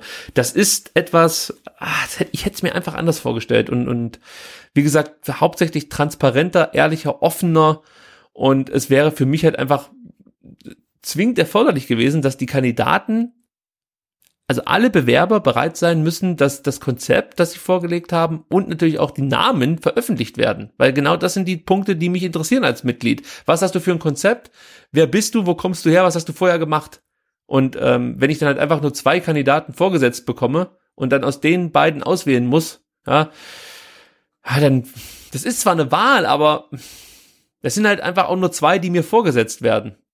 Ja, genau, und, und ja. eigentlich kann man, kann man, kann man sagen, jeder, jeder Bewerber, der nicht wollte, dass sein Name ähm, öffentlich wird, wenn er nicht unter den zwei Kandidaten ist, ist eigentlich nicht wählbar. Ne? Also, ich meine, wie viel äh, Identifikation und Willen, das Amt zu bekleiden, hat er denn, wenn er halt nicht mal riskiert, seinen Namen zu sehen halt. Ne? Und jetzt haben wir von den zehn Bewerbern, ich glaube, fünf, sechs oder so Ich glaub, Namen sechs- ke- sechs kennen wir, Sechs, ja. ne? Kennen wir. Und die anderen vier würde ich sagen, ah, tue tu ich mich echt schwer, die zu wählen. Also wenn die so wenig Identifikation haben, dass sie nicht möchten, genannt zu werden, wenn sie nicht unter den Zweien sind, ähm, nee, also finde ich, finde ich dann schli- schlichtweg nicht gut. Und ähm, deswegen, also wenn der Vereinsbeirat Persönlichkeitsrechte der Bewerber schützt, finde ich das sehr lobenswert. Ähm, aber dann wäre es dann vielleicht auch einfach an den Bewerbern selbst zu sagen, hey, ich, ich bin hier und ich möchte VfB-Präsident werden. Und wenn ich halt nicht unter den Zweien bin, ist es halt auch nicht schlimm. Das ist ja keine Schande oder so. Dann gab es halt bessere oder oder, oder Leute, deren Konzepte im Vereinsbeirat besser gefallen haben. Ähm, aber dieses Versteckspiel, das finde ich halt irgendwie dann auch äh, ja ein- bisschen unwürdig für den VfB einfach und für die vielen, vielen Mitglieder. Wir kennen sogar acht. Fällt mir Ist ein. es so? Also wenn sich der Unternehmer aus Plochingen auch zur Wahl äh, oder beworben hat, dann, dann kennen wir sogar acht. Die Frau aus Böbling, äh, dann gab es eben Klopfer, äh, Vogt und Buchwald. Dann gab es den Buchhändler, dann ähm, Den Stadtrat? Äh, Stadtrat und noch war das der, das war der von der CSU, äh, von der CDU, von der CSU. Äh, ja, ja, ja, ja, ja. Und, dann gab es genau. noch mal irgendjemanden, ähm, ah, fuck, jetzt habe ich natürlich den Namen vergessen. Also es sind sieben oder acht, äh, die man kennt von diesen zehn. Aber äh, da, da sind wir genau bei dem Punkt, wenn jetzt einer von den anderen beiden dann letzten Endes zugelassen wird, habe ich sofort irgendwie so ein bisschen Vorbehalte. Obwohl das eigentlich unangebracht ist, aber äh, ich hätte sie halt, so, weil ich denke, okay, warum, warum äh, wagen sich acht Leute aus der Deckung oder beziehungsweise weiß man von acht, aber von zwei nicht. Und jetzt ist das vielleicht jemand, der aus der Wirtschaft kommt. Es ist dann halt einfach gleich so wieder, mh, nee, das ist dann nicht mein Kandidat. Dann bin ich eher für den, den anderen. Den Ja, nee, ist auch halt so. abwarten, Also es, das es, ist, aber. es, es muss halt grundsätzlich äh, transparenter sein. Ne? Das ist, ist ja gar keine Frage. Gut, also transparent sind die Ergebnisse der U21. Die Oh ja. kann man, die kann man jederzeit äh, einsehen und die sind sogar äh, relativ erfolgreich, denn der VfB Stuttgart konnte zu Hause 6 zu 0 gegen den SV Links gewinnen. Und ähm, ja, unter den Torschützen ist auch ein Profi der ersten Mannschaft, nämlich Diego Matteo natürlich. Matteo Klimowitz. Diego Klimowitz wäre eine Überraschung. Wobei ich könnte mir vorstellen, dass der auch noch Genau, im, mitkicken im Alter könnte. von 49 erzielt er in der 15 Minute das 1 zu 0. Ja, lieber Matteo, du musst noch ein bisschen auf dich aufmerksam machen. Äh, dein Vater hast du noch nicht ganz in den Schatten gestellt. Wenn mir zuerst Diego einfällt, wenn ich den Namen Klimowitz sehe, dann ist da auf jeden Fall noch etwas Optimierungsbedarf angebracht. Also 15. Minute trifft der Herr Matteo Klimowitz für den VfB Stuttgart. Ich werde jetzt nicht jedes Tor hier durchgehen, aber ich werde euch sagen, dass der gute Marcel Söckler zum ersten Mal von Beginn an spielen durfte. Das war ja der Torschützenkönig König der Oberliga, der abgelaufenen Oberligasaison, wechselte von Freiberg hier zum VfB Stuttgart, verletzte sich dann, konnte ja einfach in den ersten Spielen noch nicht helfen. Jetzt zum ersten Mal von Beginn an dabei und dann gleich direkt drei Tore erzielt für den VfB und damit maßgeblich äh, seinen Anteil dazu beigetragen, dass der VfB Stuttgart nach der Niederlage in Göppingen nun wieder zurück auf der Siegerstraße ist und äh, man konnte auch zum ersten Mal zu Null spielen. Das ist ja auch äh, ja, ein Erfolg. Bislang hat man immer Gegentore kassiert, jetzt zum ersten Mal nicht. Massimo war noch mit im Kader, Aidonis, Grötzinger und äh, der schon angesprochene Klimowitz, auch ähm, ähm, ja hier wieder tatkräftige Unterstützung von der ersten Mannschaft. Und der VfB ist jetzt Vierter mit 13 Punkten aus sieben Spiele. Ich glaube, ein bisschen unter dem, was man sich so erhofft hat. Also so geht's mir zumindest. Und ähm, ja, jetzt bin ich mal gespannt, wie wie es weitergeht. Denn am Mittwoch steht schon ein wichtiges Spiel an in Reutlingen. Ja, 19 Uhr geht's da los. Wer Bock hat, kann vorbeikommen. Ich glaube, Kommando Cannstatt hat auch aufgerufen, dass man da ähm, ja einfach äh, beide Mannschaften so ein Stück weit unterstützt. Wir haben ja eine Fanfreundschaft oder ja, kann man schon sagen, eine Fanfreundschaft mit den Reutlingern. Ja, ich Ähm, glaube, die Reutlinger Ultras haben irgendein Jubiläum, ich weiß gar nicht welches, und das ist ja dieses Spiel, äh, was eigentlich Anfang September schon stattfinden sollte und dann durch irgendwelche U-Länderspiele verschoben wurde jetzt auf kommenden Mittwoch. Genau, genau, weil Jugendspieler ausgefallen sind. Ich glaube, es handelte sich damals um Aidonis und äh, Hornung, also der Torhüter und der Innenverteidiger des VfB, waren abgestellt. Ähm, und deswegen gab es diese Spielverschiebung. Ähm, nee, nicht Spielverschiebung. äh, wie, wie ist denn der richtige war- Begriff dann? der Kapitel, Ähm, Kapitel Heutzer, ja. Terminverschiebung, so ist es richtig. äh, pass auf, jetzt geht das wirklich ganz merkwürdig aus am Mittwoch und dann wird uns hier Insiderwissen unterstellt. Gut, also die Reutlinger sind aktuell 15. acht Punkte aus sieben Spiele. Ähm, ja, da hat man sich vielleicht auch ein bisschen mehr erhofft, kann ich von hier nicht ganz einschätzen, aber ich habe schon das Gefühl, dass Reutlingen eigentlich eine Mannschaft sein dürfte, die ja, sich eher nach oben orientiert als nach unten. Also da ist noch ein bisschen Steigerungspotenzial da bei den Reutlingern, hoffentlich nicht am Mittwoch. Äh, Und am Samstag geht's dann schon weiter um 15.30 Uhr in Neckars-Ulm. Die sind aktuell Zwölfter, haben zehn Punkte aus acht Spielen bislang sammeln können. Und ich denke mal, nach diesem ähm, Doubleheader, nach, äh, nach der englischen Woche, wissen wir dann auch so ein bisschen, wo die Reise hingeht für die zweite Mannschaft. Wie gesagt, ich bin ein bisschen enttäuscht mit dem aktuellen Tabellenplatz und äh, den Punkten, weil ich der Meinung bin, die U21 muss dringend wieder aufsteigen und äh, sie wird, wie gesagt, unterstützt mit einigen Spielern aus der ersten Mannschaft. Und ah, es wäre mir dann schon recht, wenn wir dann ein bisschen besser dastehen würden, als äh, das aktuell der Fall ist. Aber es sind natürlich auch viele junge Spieler dabei. Vielleicht braucht man da doch noch ein bisschen Geduld. Die U19, Sebastian, konnte auch einen großen Erfolg verbuchen. Sie haben Ja, nämlich Derby-Sieg. so sieht's aus. Ja. Am Samstag den KSC, ich denke mal, mit Leichtigkeit 1 zu 3 geschlagen oder 3 zu 1 geschlagen, so ist es ja richtig. Reuter, ähm, Münst und Cassiel haben die Tore erzielt für den VfB Stuttgart und die zweite Mannschaft steht aktuell auf, den, auf dem zweiten Tabellenplatz mit 14 Punkten aus sechs Spiele. Und ähm, ja, am Freitag gibt es das Top-Duell, muss man sagen. 18 Uhr in Stuttgart gegen den FC Bayern München. Die sind erster, äh, auch 14 Punkte aus sechs Spiele, haben halt das bessere Torverhältnis. Und das ist wirklich ein echtes Topspiel dann für die U19. Ja, leider Gottes spielt der VfB da in Bielefeld und wir Ja. werden uns wahrscheinlich mit dem Spiel rumärgern. Genau, könnt ihr 30, 30 Minuten dann vielleicht äh, äh, gucken und müsst dann schnell irgendwie ins äh, ähm, Vereinsheim oder sonst wohin und dann ähm, die erste Mannschaft zu gucken oder so. Das ist ein bisschen blöd, dass es parallel läuft, weil sonst wäre das echt ein, ein, ein Tipp, äh, die U19 vom VfB zu unterstützen, die ja diese Saison dann ähm, genauso gut gestartet ist, äh, wie sie die vergangene Saison ähm, beendet hat, trotz der vielen Abgänge. Also das ist schon erstaunlich. Ja, also ich bin auch der Meinung, dass man eigentlich ganz zufrieden sein kann mit der Ausbeute. Denn so richtig rund läuft es eigentlich in der U19 auch noch nicht. Dafür steht man eigentlich Mhm. vom Tabellenplatz und Punktestand ganz gut da. Ähm, ja, jetzt äh, müssen wir mal gucken, wie das Top-Duell ausgeht am ähm, Freitag, 18 Uhr, wie gesagt. Vielleicht gibt's ja doch den einen oder anderen, der die Möglichkeit hat, vorbeizuschauen und, weiß ich nicht, das Spiel dann ähm, aufzuzeichnen, also das Spiel des VfB in Bielefeld aufzuzeichnen und später anzugucken. Ich glaube, die U19 würde sich freuen, wenn da ein paar Leute vor Ort sind und die Mannschaft unterstützen. Ja, gebrauchen können sie es definitiv. Gut, dann haben wir es geschafft, sind durch. Äh, Dennis haben wir auch schon erwähnt. Ich sag's trotzdem nochmal, unterstützt Dennis, wenn ihr die Möglichkeit habt. Ja, auch ein Euro hilft da schon, ja, ist ja ganz logisch, umso mehr Leute auch kleine Beträge spenden, umso eher bekommt er die 100, glaub 10.000 Euro für seine OP zusammen, äh, beziehungsweise ist, glaube ich, so eine Therapiegeschichte, oder? Oder war es eine Operation? Ich muss nochmal nachlesen, nicht, dass ich jetzt Quatsch erzähle.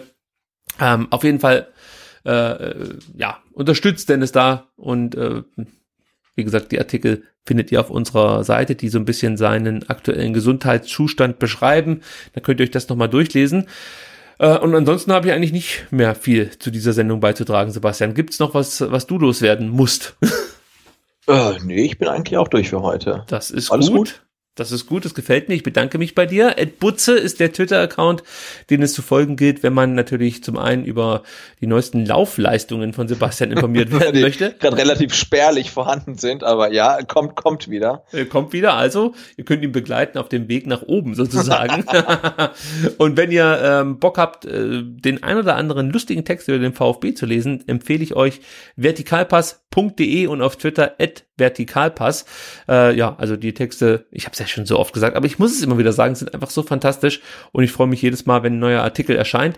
Und auf Twitter gibt's dann auch so immer mal den Schmunzler zwischendurch, möchte ich mal so sagen. das gefällt mir immer ganz gut. Äh, mich findet man auf Twitter unter @rickypalm, diesen Podcast auf Twitter unter @vfbstr.